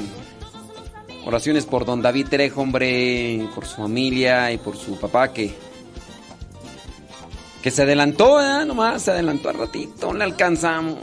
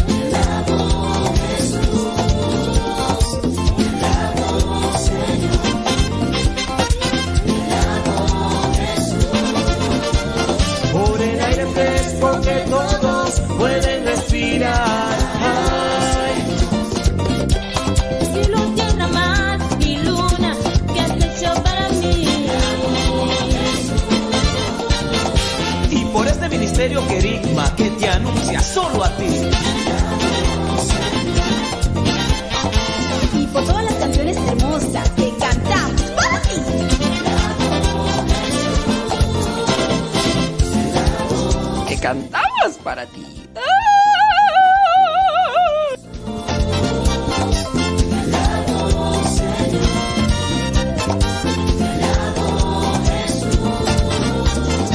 Ok, ok, vamos a enseñar cómo se alaba el Señor.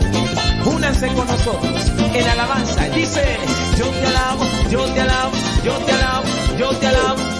No sé si nos escucha Guadalupe Estrada, pero si nos escucha, quiero agradecerle por por la petición que hicimos de de que pues le no le pedimos que eliminara la, la- su cuenta de Telegram, solamente le pedíamos que cambiara el dominio de Telegram, pero ella Guadalupe Estrada bueno, no sé si es hombre o mujer, pero, pero pues es que Guadalupe, pues sí. ¿Te acuerdas de Lupe Barriga? Eh, En el caso es que pues ya eliminó la cuenta y nos dejó ahí el nombre de usuario. Y pues le agradecemos mucho. Muchas gracias. Muchas gracias. ¿Qué onda, Jaime Rodríguez? Te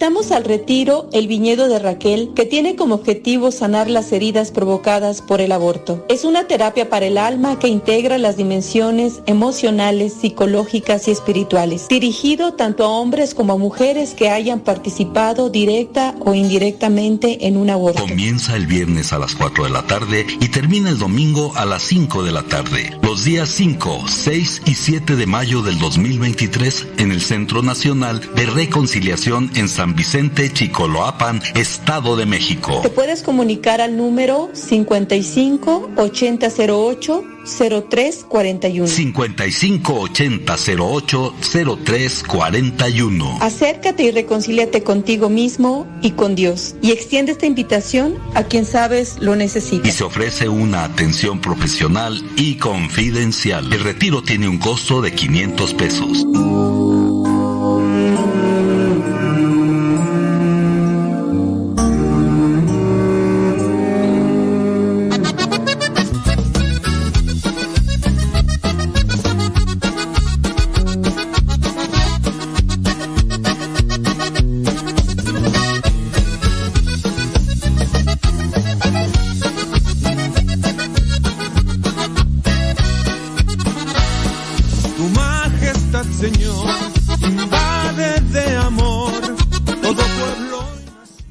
Dice Lucy, dice, recuerda los cursos por escrito que va a compartir y no tendrá por ahí las reglas para los matrimonios que puso el viernes pasado. Eh, las reglas para los matrimonios, pues ya de hecho ya la puse en el Telegram, Modesto Lule.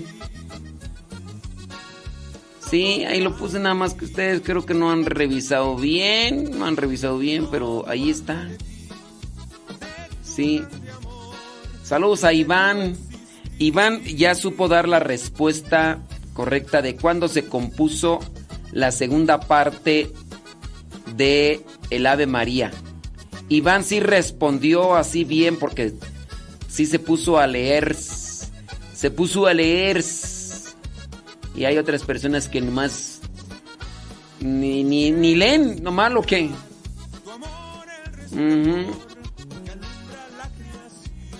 Sí, sí, sí, sí, sí, pues, ¿qué te digo?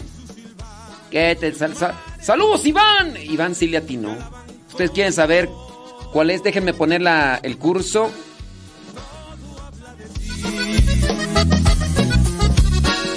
todo habla de ti. Todo habla de ti, de tu grande amor y de tu existir.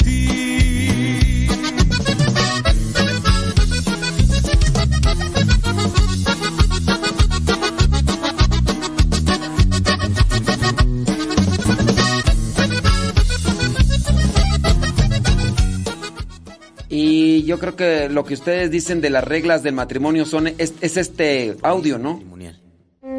¿Saben a qué se comprometen o se han comprometido al casarse? Ante el altar, el sacerdote pregunta públicamente a los novios. ¿Vinieron con plena libertad a celebrar el matrimonio mediante el sacramento? La iglesia quiere cerciorarse hasta el final de que los contrayentes quieren casarse de verdad. Es decir, si asumen libre y conscientemente los compromisos naturales y cristianos que son inherentes al estado matrimonial. Elementos del compromiso matrimonial. Número 1. Compromiso de vivir juntos en afectuosa armonía. Este compromiso es obvio, pero por lo mismo son muchos los cónyuges que no lo tienen en cuenta. No ven más allá del capricho del momento, la intoxicación sexual y lo divertido de la luna de miel. Cuando empieza lo cotidiano, cambiar pañales, organizar la economía familiar, compartir las cosas, las incomodidades y exasperaciones que ello implica, les irrita en extremo. Enamorarse de una persona y disfrutar una luna de miel son cosas muy agradables y atractivas. Pero una relación afectuosa y armónica requiere una cadena de duros esfuerzos, flexibilidad y tolerancia recíproca, a lo cual pueden no estar dispuestos. La idea de lograr que un matrimonio se desenvuelva dentro de los límites de una afectuosa armonía quizá no resulte muy romántica, pero es imperativa en un matrimonio bien logrado. A los esposos que celebran su matrimonio sacramental, el sacerdote no les pregunta qué tan locamente enamorados están, sino al elegir el estado del matrimonio, están dispuestos a amarse, a honrarse y a respetarse toda su vida. El sí que ambos dan no es solo para una fiesta y una luna de miel, es para vivir juntos, no uno a expensas del otro, sino luchando diariamente para que su convivencia sea para ambos no solo tolerable, sino agradable, no solo agradable, sino enriquecedora. Número 2. Compromiso de mantener una relación sexual sana entre ambos y con nadie más. Dicho en otra forma, a mantener entre los dos una relación sexual fiel, exclusiva y sana. Por más que digan otra cosa los pseudo revolucionarios sexuales o los teorizantes sociales, la inmensa mayoría de los que se casan tienen en mente, al menos el día de la boda, mantener una relación sexual sana solo con sus respectivos cónyuges y no andarse en aventuras amorosas. Si ambos no ponen empeño en lograr esta buena relación sexual y si uno de los... Si, si es esa o no es esa, porque ya no supe si es esa. A ver, Mayibelua. Sí, ese es este mismo. Bueno, ahí está en nuestro canal de Telegram. Se llama, ¿cómo se llama el? Se llama, pli, pli, pli, pli. está ahí antes de, se llama compromiso matrimonial. Está después del, del spot de sanando las heridas de un aborto. Se llama compromiso matrimonial. Así se llama compromiso matrimonial para que los que estuvieron pidiéndolo se llama compromiso matrimonial y está ahí en el telegram. Modesto Lule. All rise. All rise.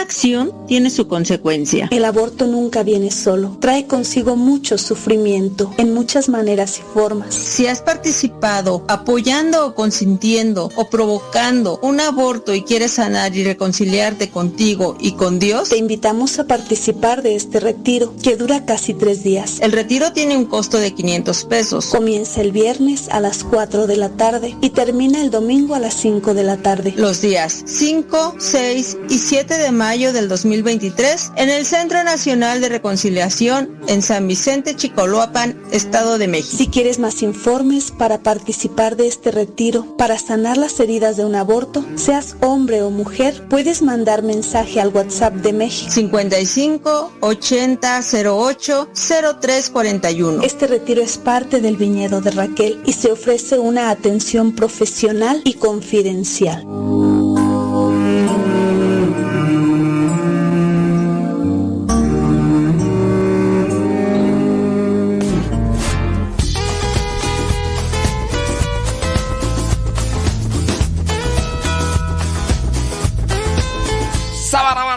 Son las 10 de la mañana con 3 minutos. Gracias.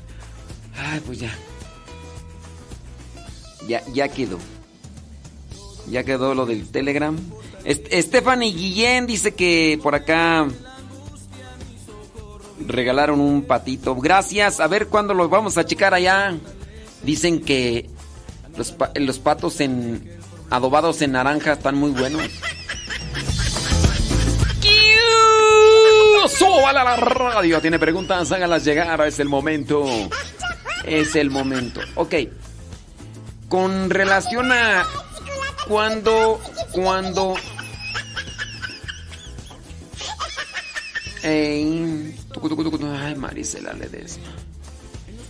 ¿Imaginas que se juntara Ofelia Mata, eh, Sebas Toribio, Guillermina Hernández, eh, Rosalía González y se- ¿te imaginas que se juntaran? Y- no, agrégale ya a Marta Juan Torres. El apocalipsis, el apocalipsis. Me fortalece. Podríamos decir, ha llegado la parucía.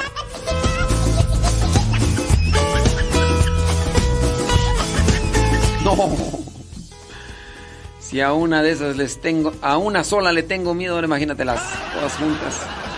No, agrégale a Rosalía Sánchez, pero Rosalía Sánchez ya, quién sabe qué pasó con ella, ya se esfumó de la faz de la tierra. Ya, sí. Sí, sí, sí, sí. Quién sabe que ya. Después de tanto burling que dijo, ay nos vimos. Lo puedo en Cristo. Todo lo puedo en Cristo que me fortalece. Saludos Hermelinda García. No sabemos en dónde, pero pues. Herme González en Austin, Texas. Odalí, Soladis, Caro Muñoz. Saludos. Roselina González. Altísimo Señor, que supiste. Ajá, dice.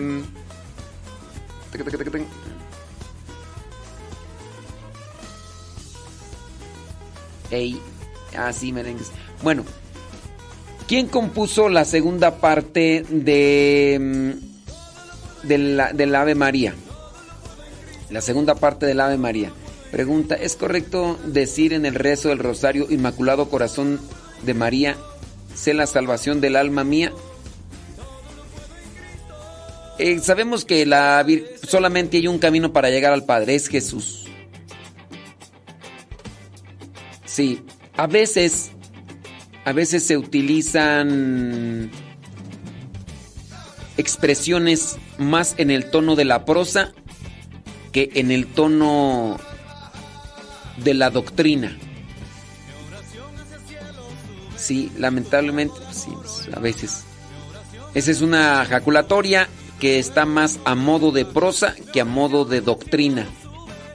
Si escuchaste Guayumindos, Ramón Pérez, sonido la sha. Ah, no, ese es, ese es Ramón Rojo. Ramón Pérez, Guayumindos, ahí en Turloc. Sí, hay. Es que miren, dentro de las oraciones hay que entender que también se puede utilizar la prosa, no tanto como una forma dogmática o, o doctrinal, sino más bien como una forma de diálogo en la oración. Ustedes han visto, y para los que no sepan, que en la liturgia de las horas hay muchas oraciones a modo de himno y de prosa, más que a modo de liturgia o de doctrina.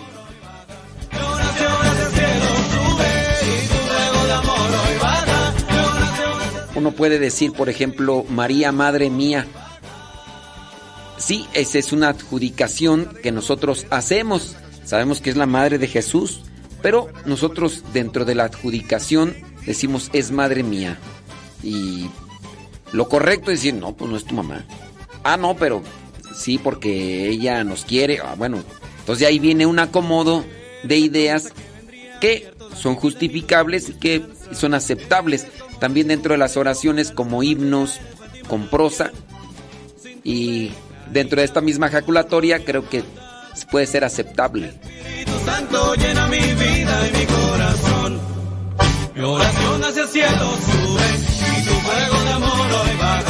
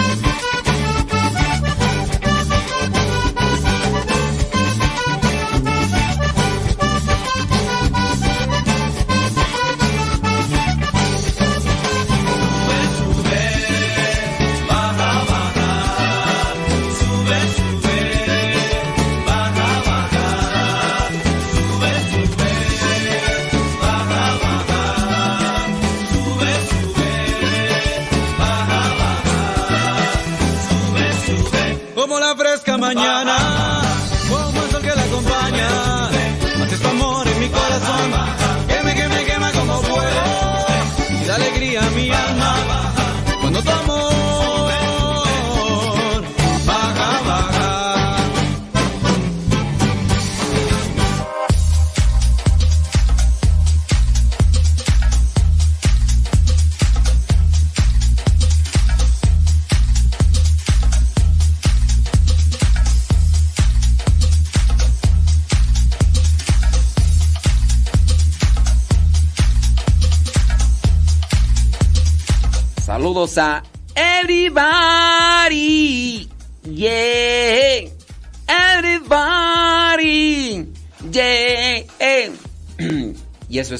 que me sé.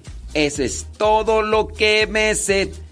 Eh, ¿A poco? Mira, ahí sí ya no sé. Sí, sí, sí, sí. ¿Qué onda? ¿Todo bien? Échele. Dice, lo quiero ir a todo volumen. Ándele, pues, échele ahí en el trabajo. Ándele, pues. Dice, ok, ahorita, ahorita vamos a ver qué onda. Decir avión. Ay, es que acá ya están algunas cosas. Déjame ver. Saludos, dice, desde Ciudad Nezahualcóyotl, Estado de México. Saludos, Adriana Colunga, gracias. Dice. No, ahí sí, no sé. Ma- María Benítez, este. María Benítez. No, no, no, no le entiendo a tu mensaje, María. María Benítez. Eh, explícame ahí porque no entiendo ahí tu mensaje. ¿Sí? Ándale. Sí, sí, sí, sí. Por favor. Por favorcito. Por favorcito. Dice por acá una persona. ¿Podría decir este comentario? Dice. mm, mire. Eh, pregunta, no diga mi nombre. ¿Es permitido o correcto que se use todo tipo de género de música? Le comento ya que en mi parroquia uno de los coros utiliza el género cierreño, pero poco a poco se ha ido empeorando, que ya parece mucho a un género tumbado. Tanto el bajo, la guitarra adornan demasiado.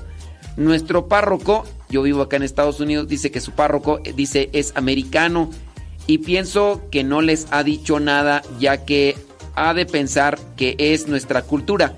¿Qué piensa de eso? Bueno, pues vamos a responderle a esta persona. Miren, con relación a la música. La, música, igual que la comida, tiene diferentes formas de saborearse.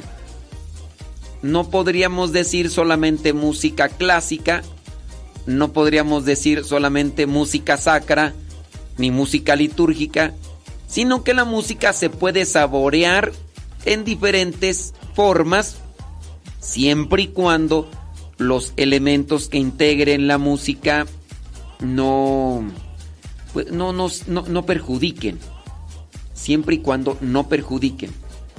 Aquí con relación a esto, ¿qué tipo de música vamos a utilizar para la liturgia? Muy bien. Si yo hablo de tener un programa de radio, es un programa de radio. El programa de radio lo vas a escuchar tú en tu trabajo manejando, ¿ok?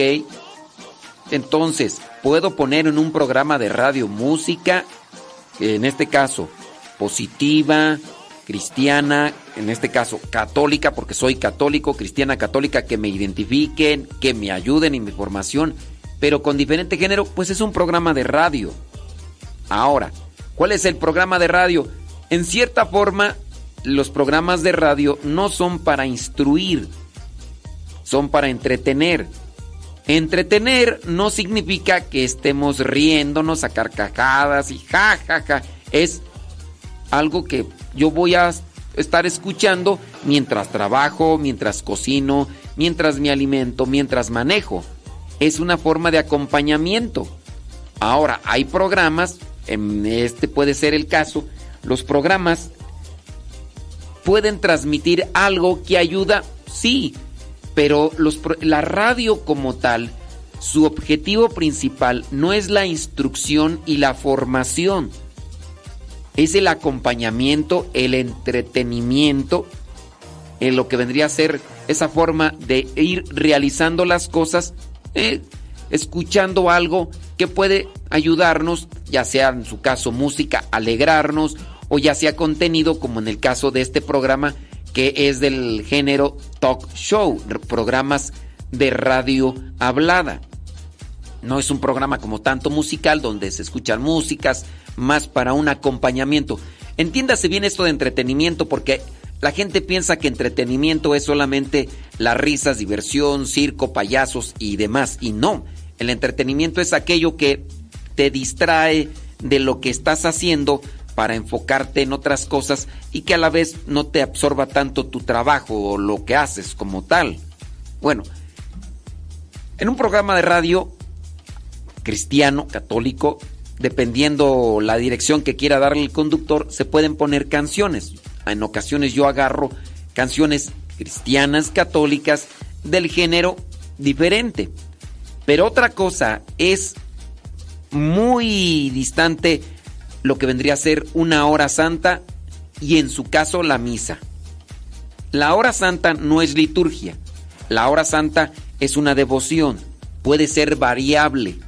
Puede ser variable siempre y cuando mantenga los elementos y contenidos propios de una hora santa. El nombre lo dice.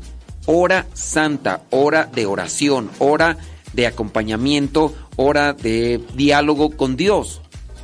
Eso. ¿Te quieres poner a bailar en una hora santa? Tú dices, es que quiero alabar a Dios. Sí, pero entendamos el término hora santa. Te quieres llenar de Dios, quieres conectarte con Dios. Es que yo me conecto con Dios bailando. Mm, bueno. Ahora, otra cosa es ya la liturgia, la Santa Misa. La misa, ¿qué es la misa? La misa es también oración. Y de hecho, dentro de la iglesia es la oración por excelencia. Es la oración por excelencia. Aquí entonces, ¿qué tenemos? Pues aquí tenemos que para que nosotros podamos hacer algo bien dentro de la misa, hay que utilizar música que lleve a la oración a las personas. Eso lo deben de tener como un principio básico, sólido, estructurado. Los de los coros parroquiales. Un coro parroquial que no tiene ideas claras del por qué está, para qué está, pues le hace falta liturgia. Y ahí el que tiene el compromiso y el deber, pues es el párroco. El párroco de decirles, a ver, vamos a tomar un curso de liturgia los de todos los coros, órale. Y yo no lo voy a dar, vamos a invitar a alguien a que lo dé. Eh, vamos a ir a este curso de liturgia. porque es necesario usted, si un párroco no se interesa por sus coros parroquiales, en ese sentido, hay coros parroquiales rebeldes, rezongones, caprichosos, orgullosos, soberbios. Sí, dicen, yo no necesito de eso. ¿Yo para qué? Sí, sí los hay. Pero en su caso, deberían de ocuparse. Está bien que durante la misa se utilice la música distrayente, aunque pueda tener letra litúrgica, no. Dice, referente a mi comentario de la música, los cantos que usan sí son litúrgicos, pero el género es el que le comentaba. Sí, ahí voy. Si la misa es la oración por excelencia, no es factible, no es bueno que se utilice el modo distrayente, hablando de la, de, la música. No es conveniente, porque entonces ya te quedas más con el ritmo que con lo que dice la letra. Y eso perjudica a esa relación que se tiene con Dios. No puedo decir, ay, yo voy a hacer oración, pero con un ritmo acelerado. Si se entiende de música, pues sabe que es el ritmo acelerado. ¿O usted qué opina? Coménteme, platíqueme.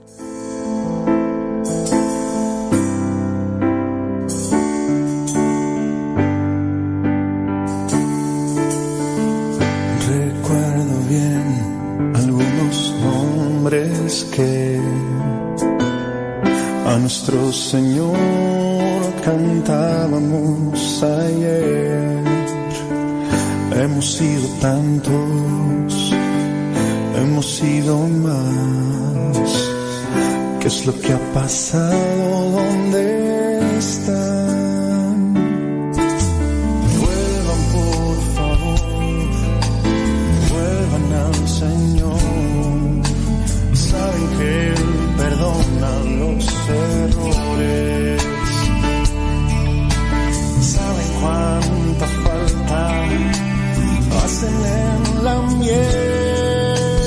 Hay que terminar lo que incompleto está. Perdón si te ofendí o te lastimé. Perdón perdóname.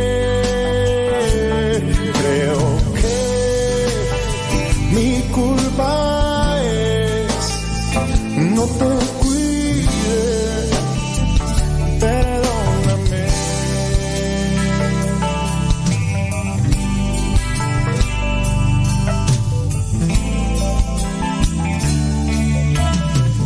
Recuerdo bien algunos tiempos del ayer, siendo momentos que servimos para él.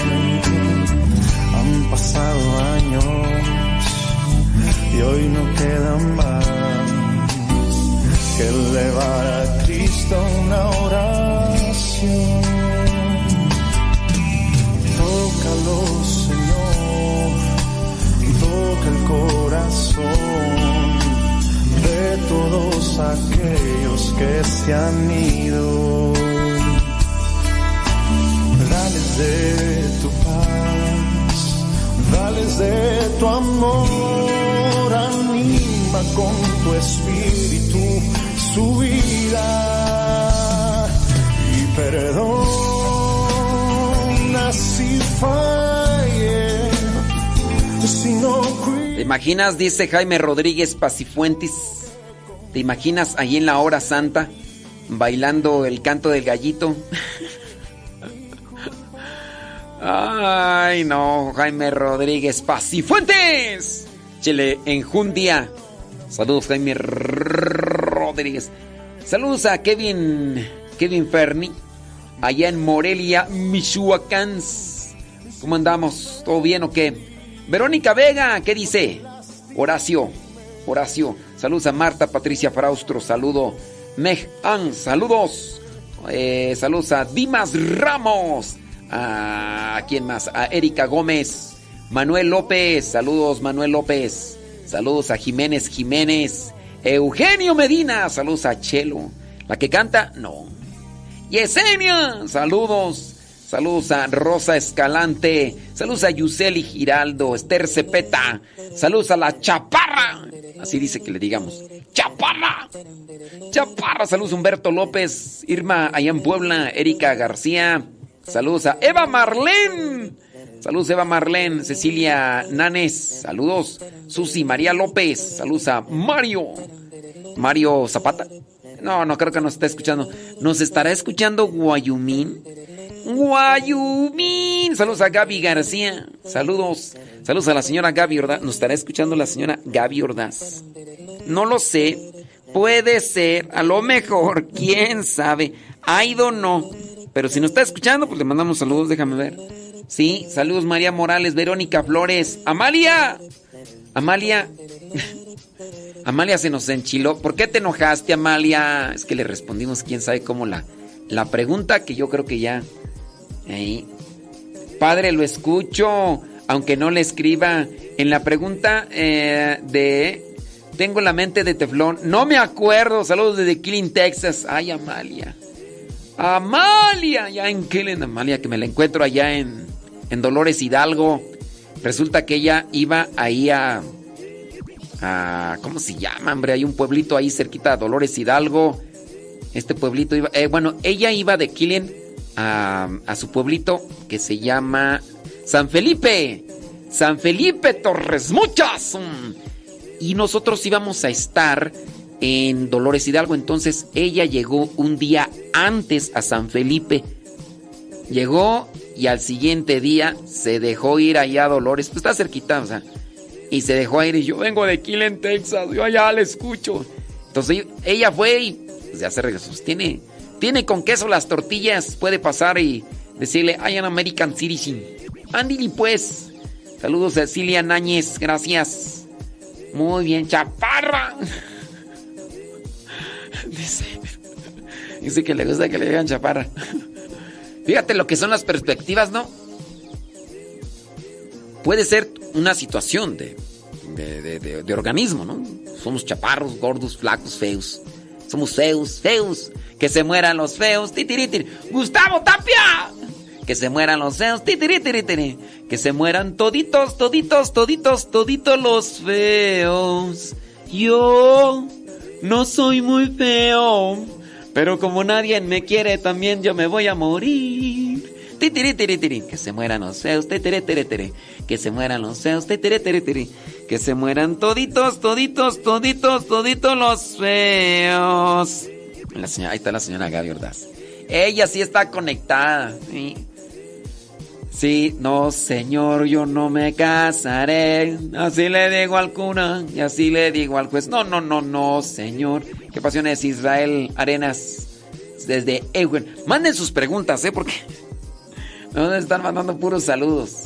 Sí. Dice por acá, eh, ¿en qué año se escribió el Ave María? En el año 1825. No. Que la compuso, la compuso Franz Schubert. Ah, ya. Ya sé por qué se están confundiendo ustedes. Sí, no, no, no. Ya veo que andan más perdidas que la China de Cepillín y los hijos de la Llorona. ¿En qué parte, en, en qué año se escribió la segunda parte de la oración del Ave María? Voy a decirlo lentamente porque algunas y algunos de ustedes están con, la, con el canto o la canción de Ave María. Gracia plena. No es eso, criaturas. Esa es una melodía, una canción. Y quizá esa sí la pudo, la melodía sí la pudo haber compuesto es Franz Schubert. Puede ser, no recuerdo. Pero pónganme atención bien, criaturas. Sí, pónganme atención bien. La pregunta es, ¿quién compuso la segunda parte de la oración? No la canción. Ah, Que la canción, ustedes con sus oídos llenos de... O están... Eso, eso, eso es lo que pasa por no escucharme. Eso. Eso es lo que pasa por no escuchar. Ustedes me oyen pero no me escuchan. Cuando escuchamos, reflexionamos. Cuando escuchamos, analizamos. Cuando solamente oímos, no carburamos así como que oh, escuché un ruido. ¿Quién sabe qué sería? O sea, no le puse atención, no, no, no lo analicé. Ustedes nada más me están oyendo. Ay, no. La segunda parte, una alabanza y una súplica sentida de humilde. La primera parte, no, no, no, no. Andan más perdidos que... No, no, no. Ay, Dios mío santo. Ya voy a darle la respuesta para que ya se dejen de, de conflictos emocionales. ¿Ok? Sí, ahorita. Ya Iván, Iván sí mandó. Por ahí, eh, mm, este, iba a decir Lenali, no, este. Nayibé sabe la respuesta, pero después de cinco veces que estuvo escuchando, la respuesta fue que se lo aprendió. Pero Iván se puso a investigar y, sí, él sí está escuchando. No como otros y otras que me estuvieron ahí mandando ahí que... Dice, tengo mis oídos llenos de cera. Eso fue lo que oí, ¿sí? Llenos de cerilla. Deberías de hacer sirios para ahora, para el próximo año. A sirios. Para el próximo año, la vigilia pascual. dice por acá, según eh, lo que dice el catecismo, eh, el concilio de Trento estableció que la segunda parte del Ave María fue compuesta por la iglesia misma. Sí, eso sí. Pero ¿en qué año? Y también dice que el reconocimiento oficial del Ave María es una forma completa, fue dado en el bre- breviario romano en el año 1580. Pero ¿en qué año? ¿En qué año se compuso? Ahorita vamos a decirles lo que nos mandó Iván, que es la respuesta correcta, ¿ok? Muy bien. ¿Tienen preguntas? Lancen las preguntas, es necesario y si les damos sus sacudidas, mejor. Sirve que a ver si, si con eso ya se les queda mejor con lo de la serie. Ay, Rosa Escaland. Ya están grandes los pastores, ¿eh? Están grandes los pastores. Saludos a la señora Conchita hablando de están grandes los pastores. Sa- Saludos, señora Conchita, ahí en la marquesa.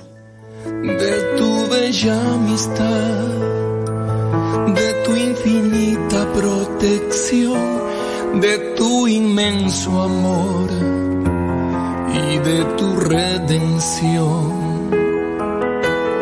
No permitas que los miedos dañen mi confianza, vendrán tempestades.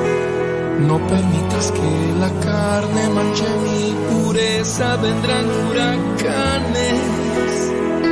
El mundo es tentación, salvación. El mundo es confusión, tú eres mi paz, Señor. Que nada me perturbe, Señor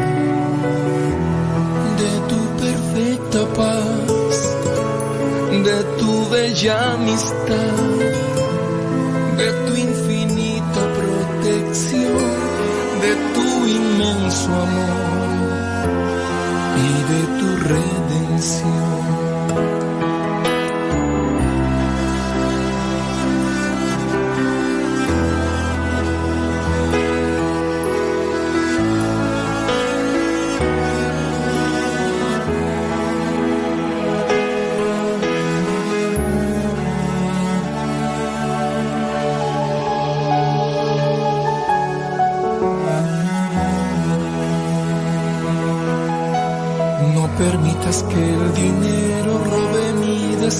Vendrán tempestades. No permitas que el orgullo ahogue mi modestia, vendrán huracanes. El mundo es seducción, tú eres sanación.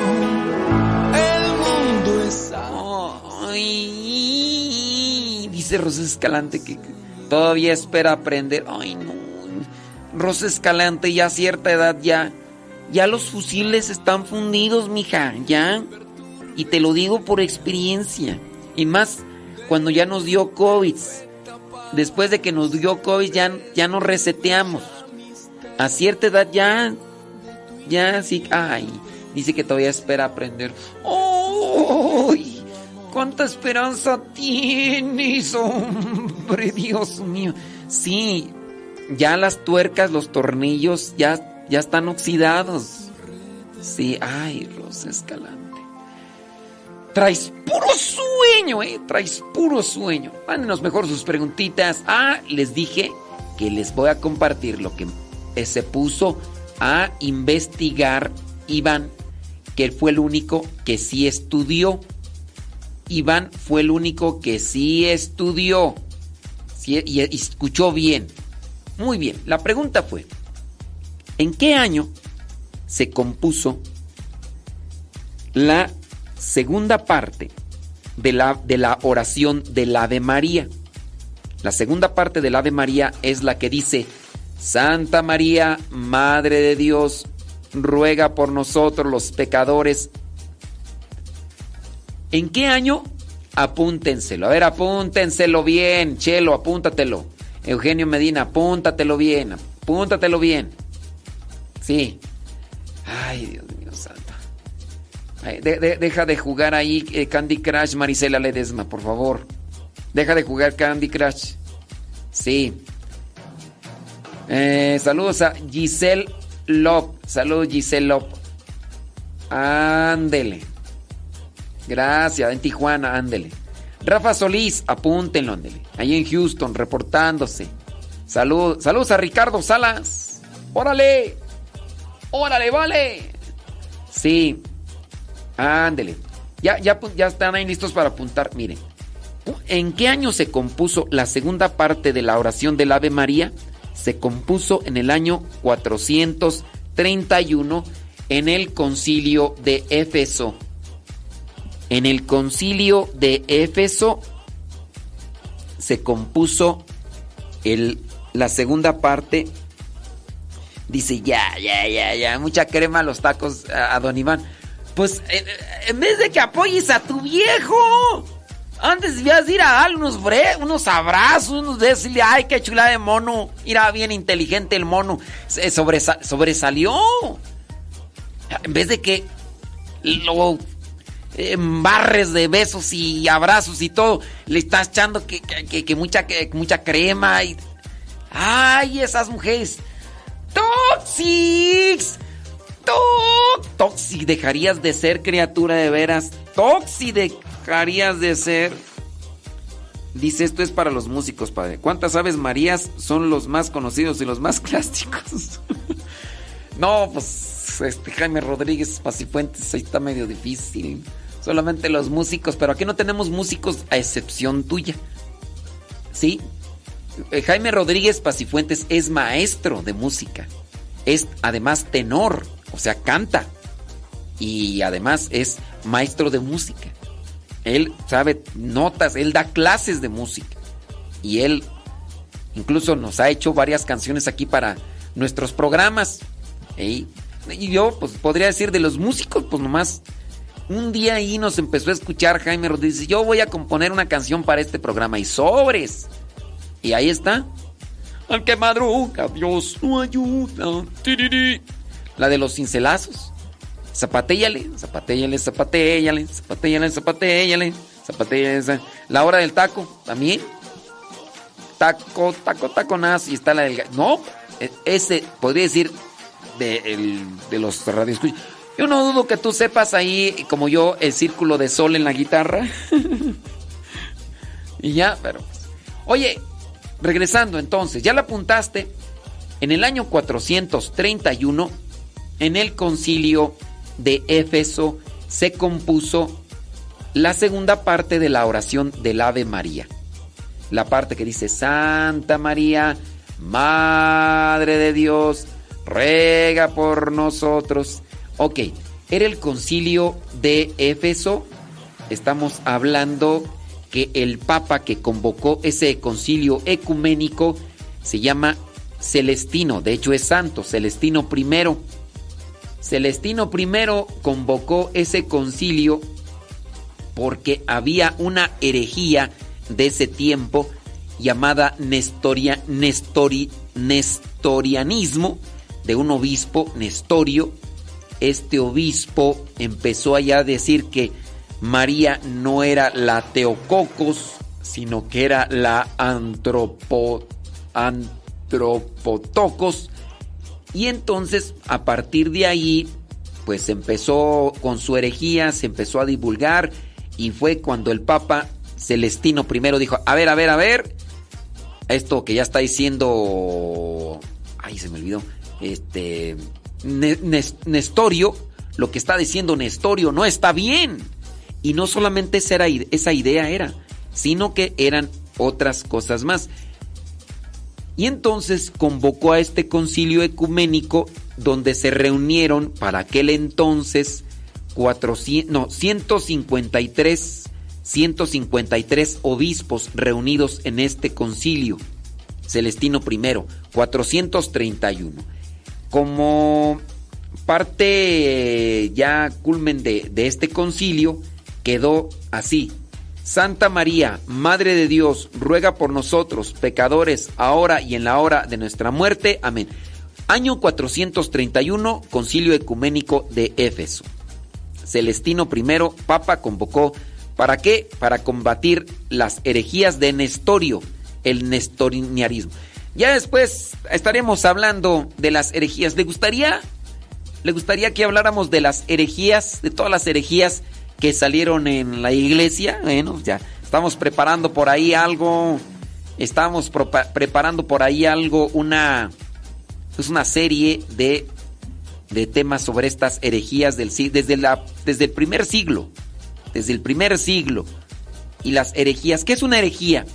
Una herejía es una enseñanza contraria a la doctrina.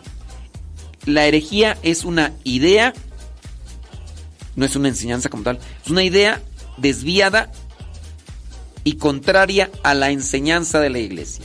Herejía, idea contraria, desviada, contraria a la enseñanza de la iglesia. Un hereje tiene que ser cristiano católico. Un hereje tiene que ser cristiano católico. Dice, es ruega por nosotros, no es por nosotros. Bueno, acuérdense que yo estoy dando la definición del concilio de Éfeso. En el concilio de Éfeso se lanza esta oración.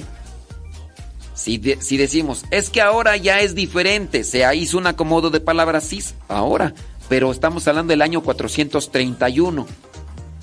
Querer corregir lo que salió como inspiración del Espíritu Santo en el año 431 y que conforme al pasar del tiempo se ha modificado, pues es incorrecto, ¿no? Porque aquí estamos hablando que esta fue la oración que se hizo en el concilio de Éfeso 431. Decir, Es que está mal esa oración. La, la buena es la de ahora. No, la de ahora ya es la modificada conforme a lo que fue el pasar del tiempo y se estableció para decir, vamos a darle este acomodo para que sea más comprensible. No, ese concilio de Éfeso no sirve para nada. Yo diría que... No, pues estamos dando estamos dando una respuesta que cuando nace esta oración 431, que no sea en parte igual, idéntica como la tenemos ahora, ella es una modificación que se ha hecho dentro de la iglesia, pero no es para que digamos que está mal la del concilio de Éfeso.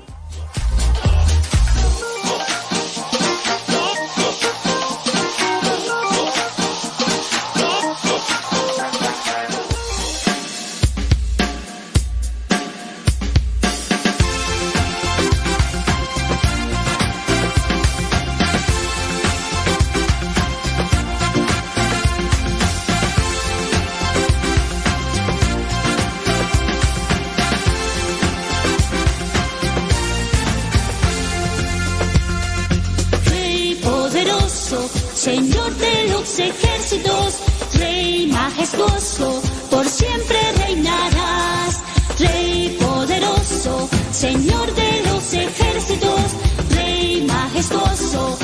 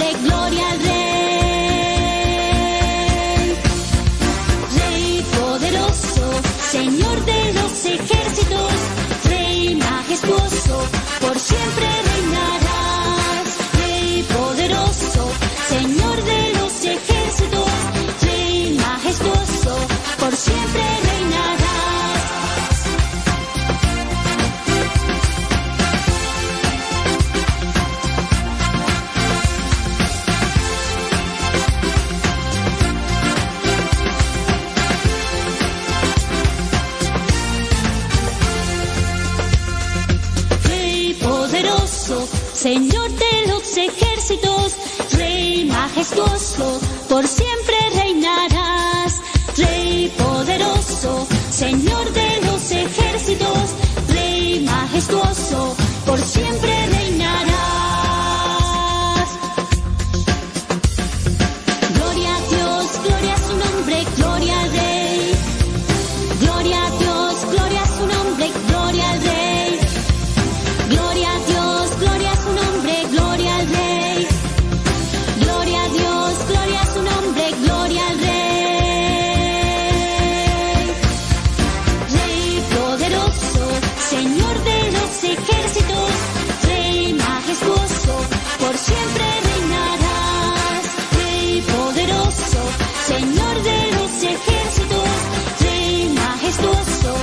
Como respuesta a cuándo fue compuesta esta segunda parte del ave, de la oración del Ave María, 431, Concilio de Éfeso.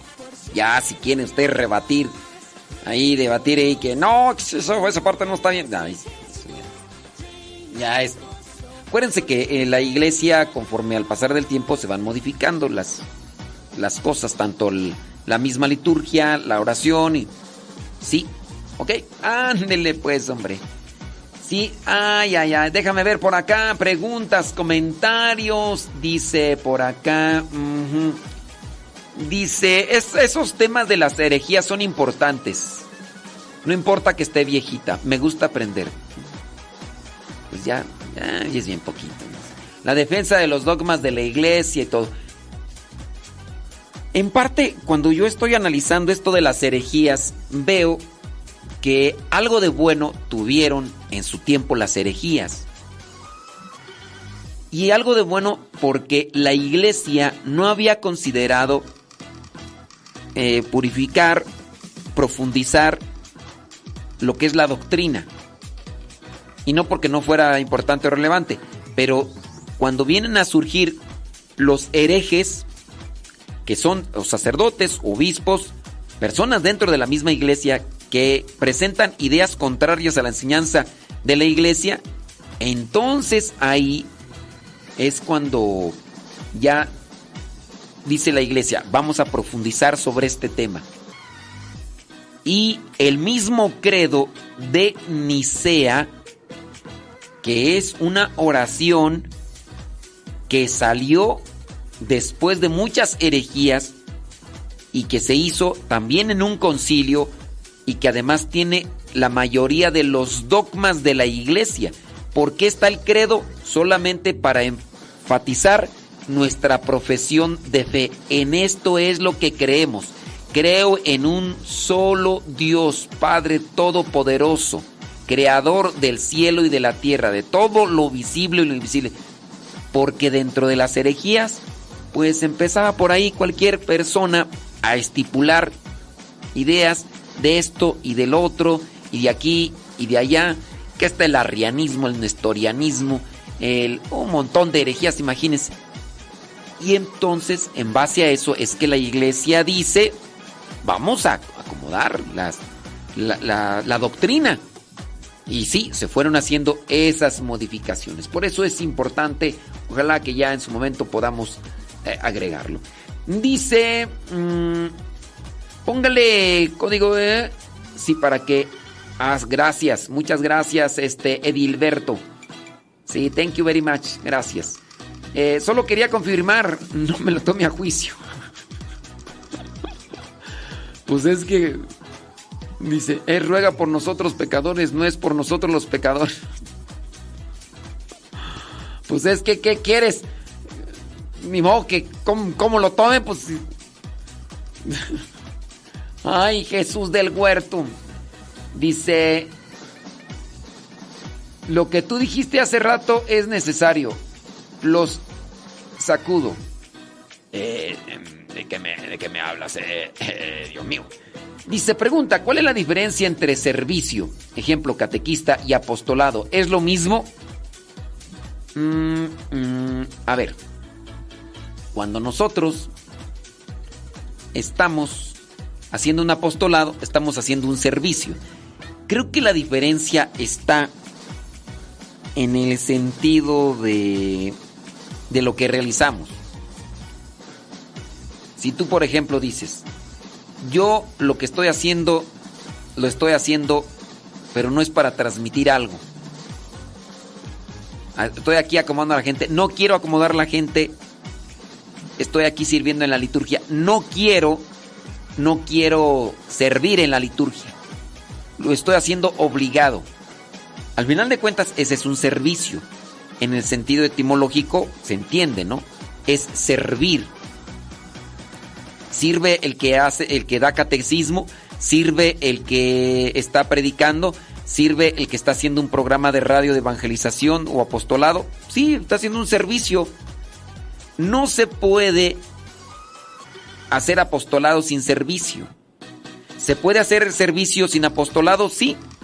Cuando no lo haces con el corazón, cuando no lo haces de buena gana. Está nada más sirviendo.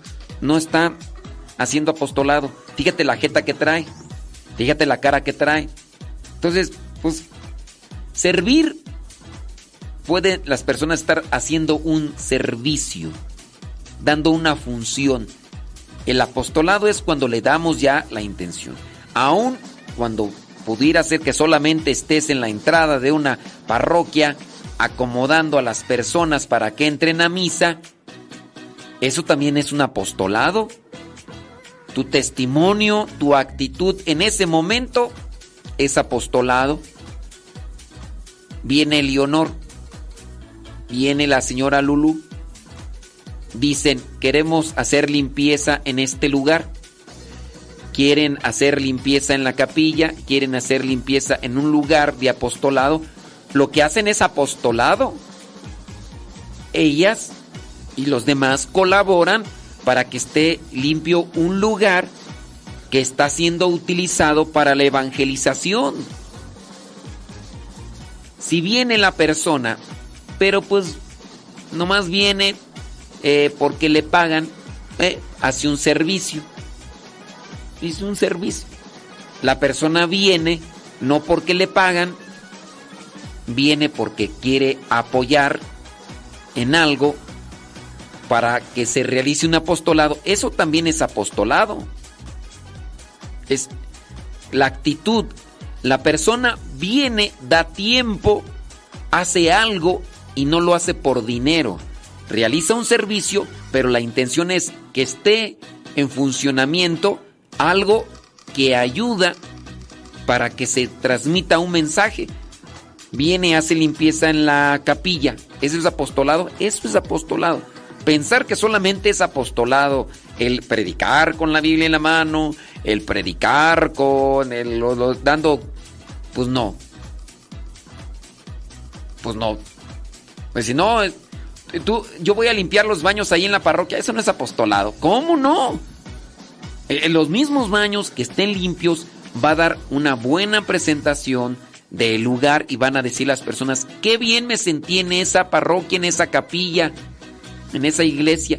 Los baños bien limpiecitos.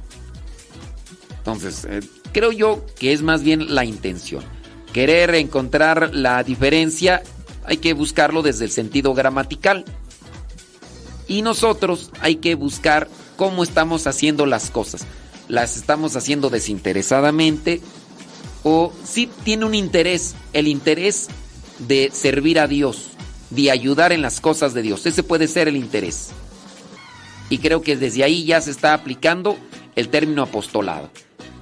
Estamos compartiendo algo. El, apóstol es el que es enviado para compartir algo.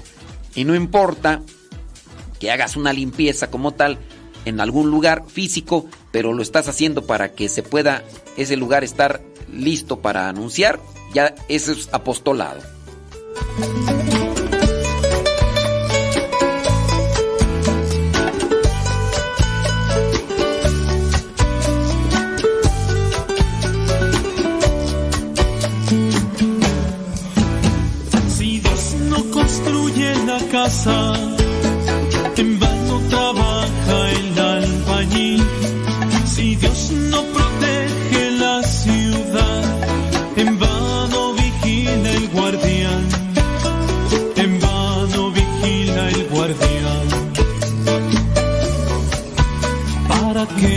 Levantamos temprano, sin parar para descansar?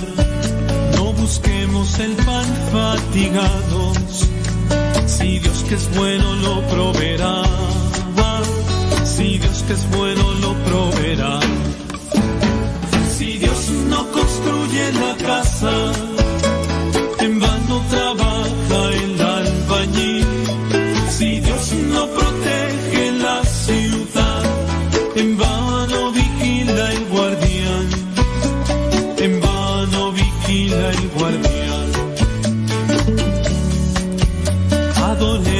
A Dios en su templo, en su casa nos hace habitar. Él es fuerza y poder de su pueblo y resplandece su majestad. Y resplandece su majestad. Si Dios no construye la casa, en vano trabaja el albañil. Si Dios no protege en vano vigila el guardián. En vano vigila el guardián.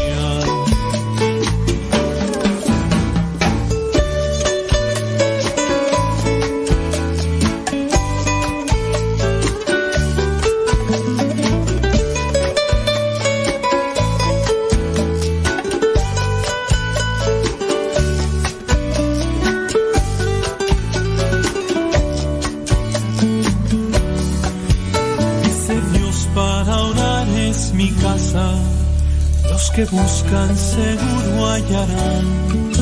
Se les abrirá la puerta si llaman. Y los que pidan recibirán. Y los que pidan recibirán. Si Dios no construye la casa,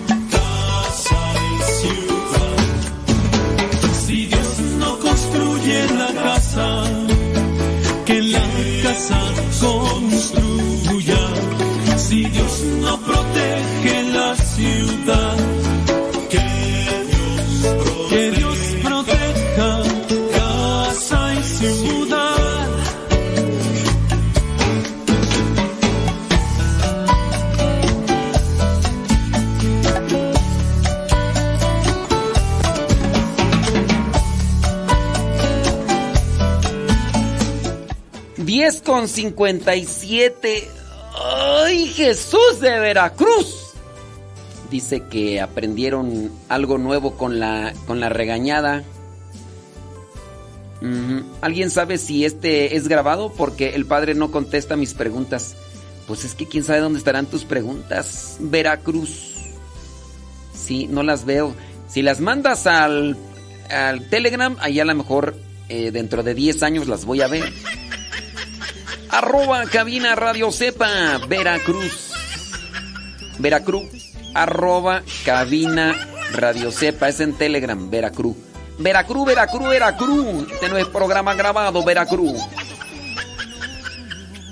Sí, quién sabe dónde estará haciendo las preguntas, Veracruz. Y luego ya se per... eh, mira, una de las, de las cosas eh, es que ahí en el, en el WhatsApp, en el WhatsApp, en el YouTube se pierden las preguntas con... ¿Cómo estás, comadrita? ¿Qué comiste el día de hoy? Ay, no. Bendiciones a todos mis comadres. Comadres, comadres, ¿cómo están? Ay, me- sí me encanta. Ay, fíjate que el día de ayer me comí un tamal de rajas. Ay, no, hizo daño, Dios mío. ¿Y saben qué, qué- tenía el, el tamal? Sí. Ay, me dio una diarrea cuata. Ay, no, Dios. Hombre, por poquito alcanzo el cohete ese de Elon Musk ese que acaba de salir. Hombre, tengo que poner unas cadenas ahí a la taza del baño porque si no, sí, de repente, ay, Elon Musk, no me quieres contratar para ir allá. Ay, que por poquito alcanzo al SpaceX. Allá, ay, Dios. cuánto yo te quiero.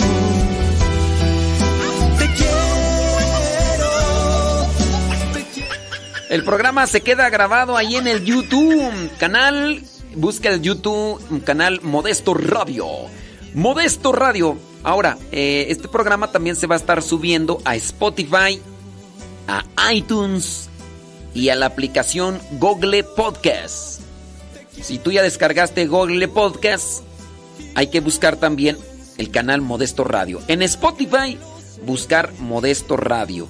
En iTunes, buscar Modesto Radio. Cuando ya se busca Modesto Radio en Spotify, Google Podcast, en, en sí, ya ustedes ahí pueden volverlo a escuchar. Ey. Mira, una de las ventajas que tiene Google Podcast, que ya cuando ustedes descargaron esa aplicación y buscaste Modesto Radio, tú puedes descargar todos los programas y se quedan guardados en tu celular para cuando no tengas internet, los escuchas. Porque pues sí, en YouTube tienes que tener internet para escucharlos. Ya, y si yo quiero escuchar este tema, órale, sobres, ahí está. Ya lo descargas y ya. Los temas ahí están por nombres. Y hay temas de... Uf, hay miles de, de veras, miles, miles de temas ahí ya. Sí, es que tenemos en radio desde el 2009. A ver, Vera Cruz. Vera Cruz. Saludos a la familia Torres Velasco. Ándele, ¿en dónde sabrá Dios? Bueno, ahí les dejo a Pati Paco. Al ratito regresamos. Conéctese con Radio Cepa. Radio Cepa. Descargue la aplicación o búsquenos ahí en el Google como Radio Cepa para escuchar 24 horas al día. Ya sabe, música, música buena.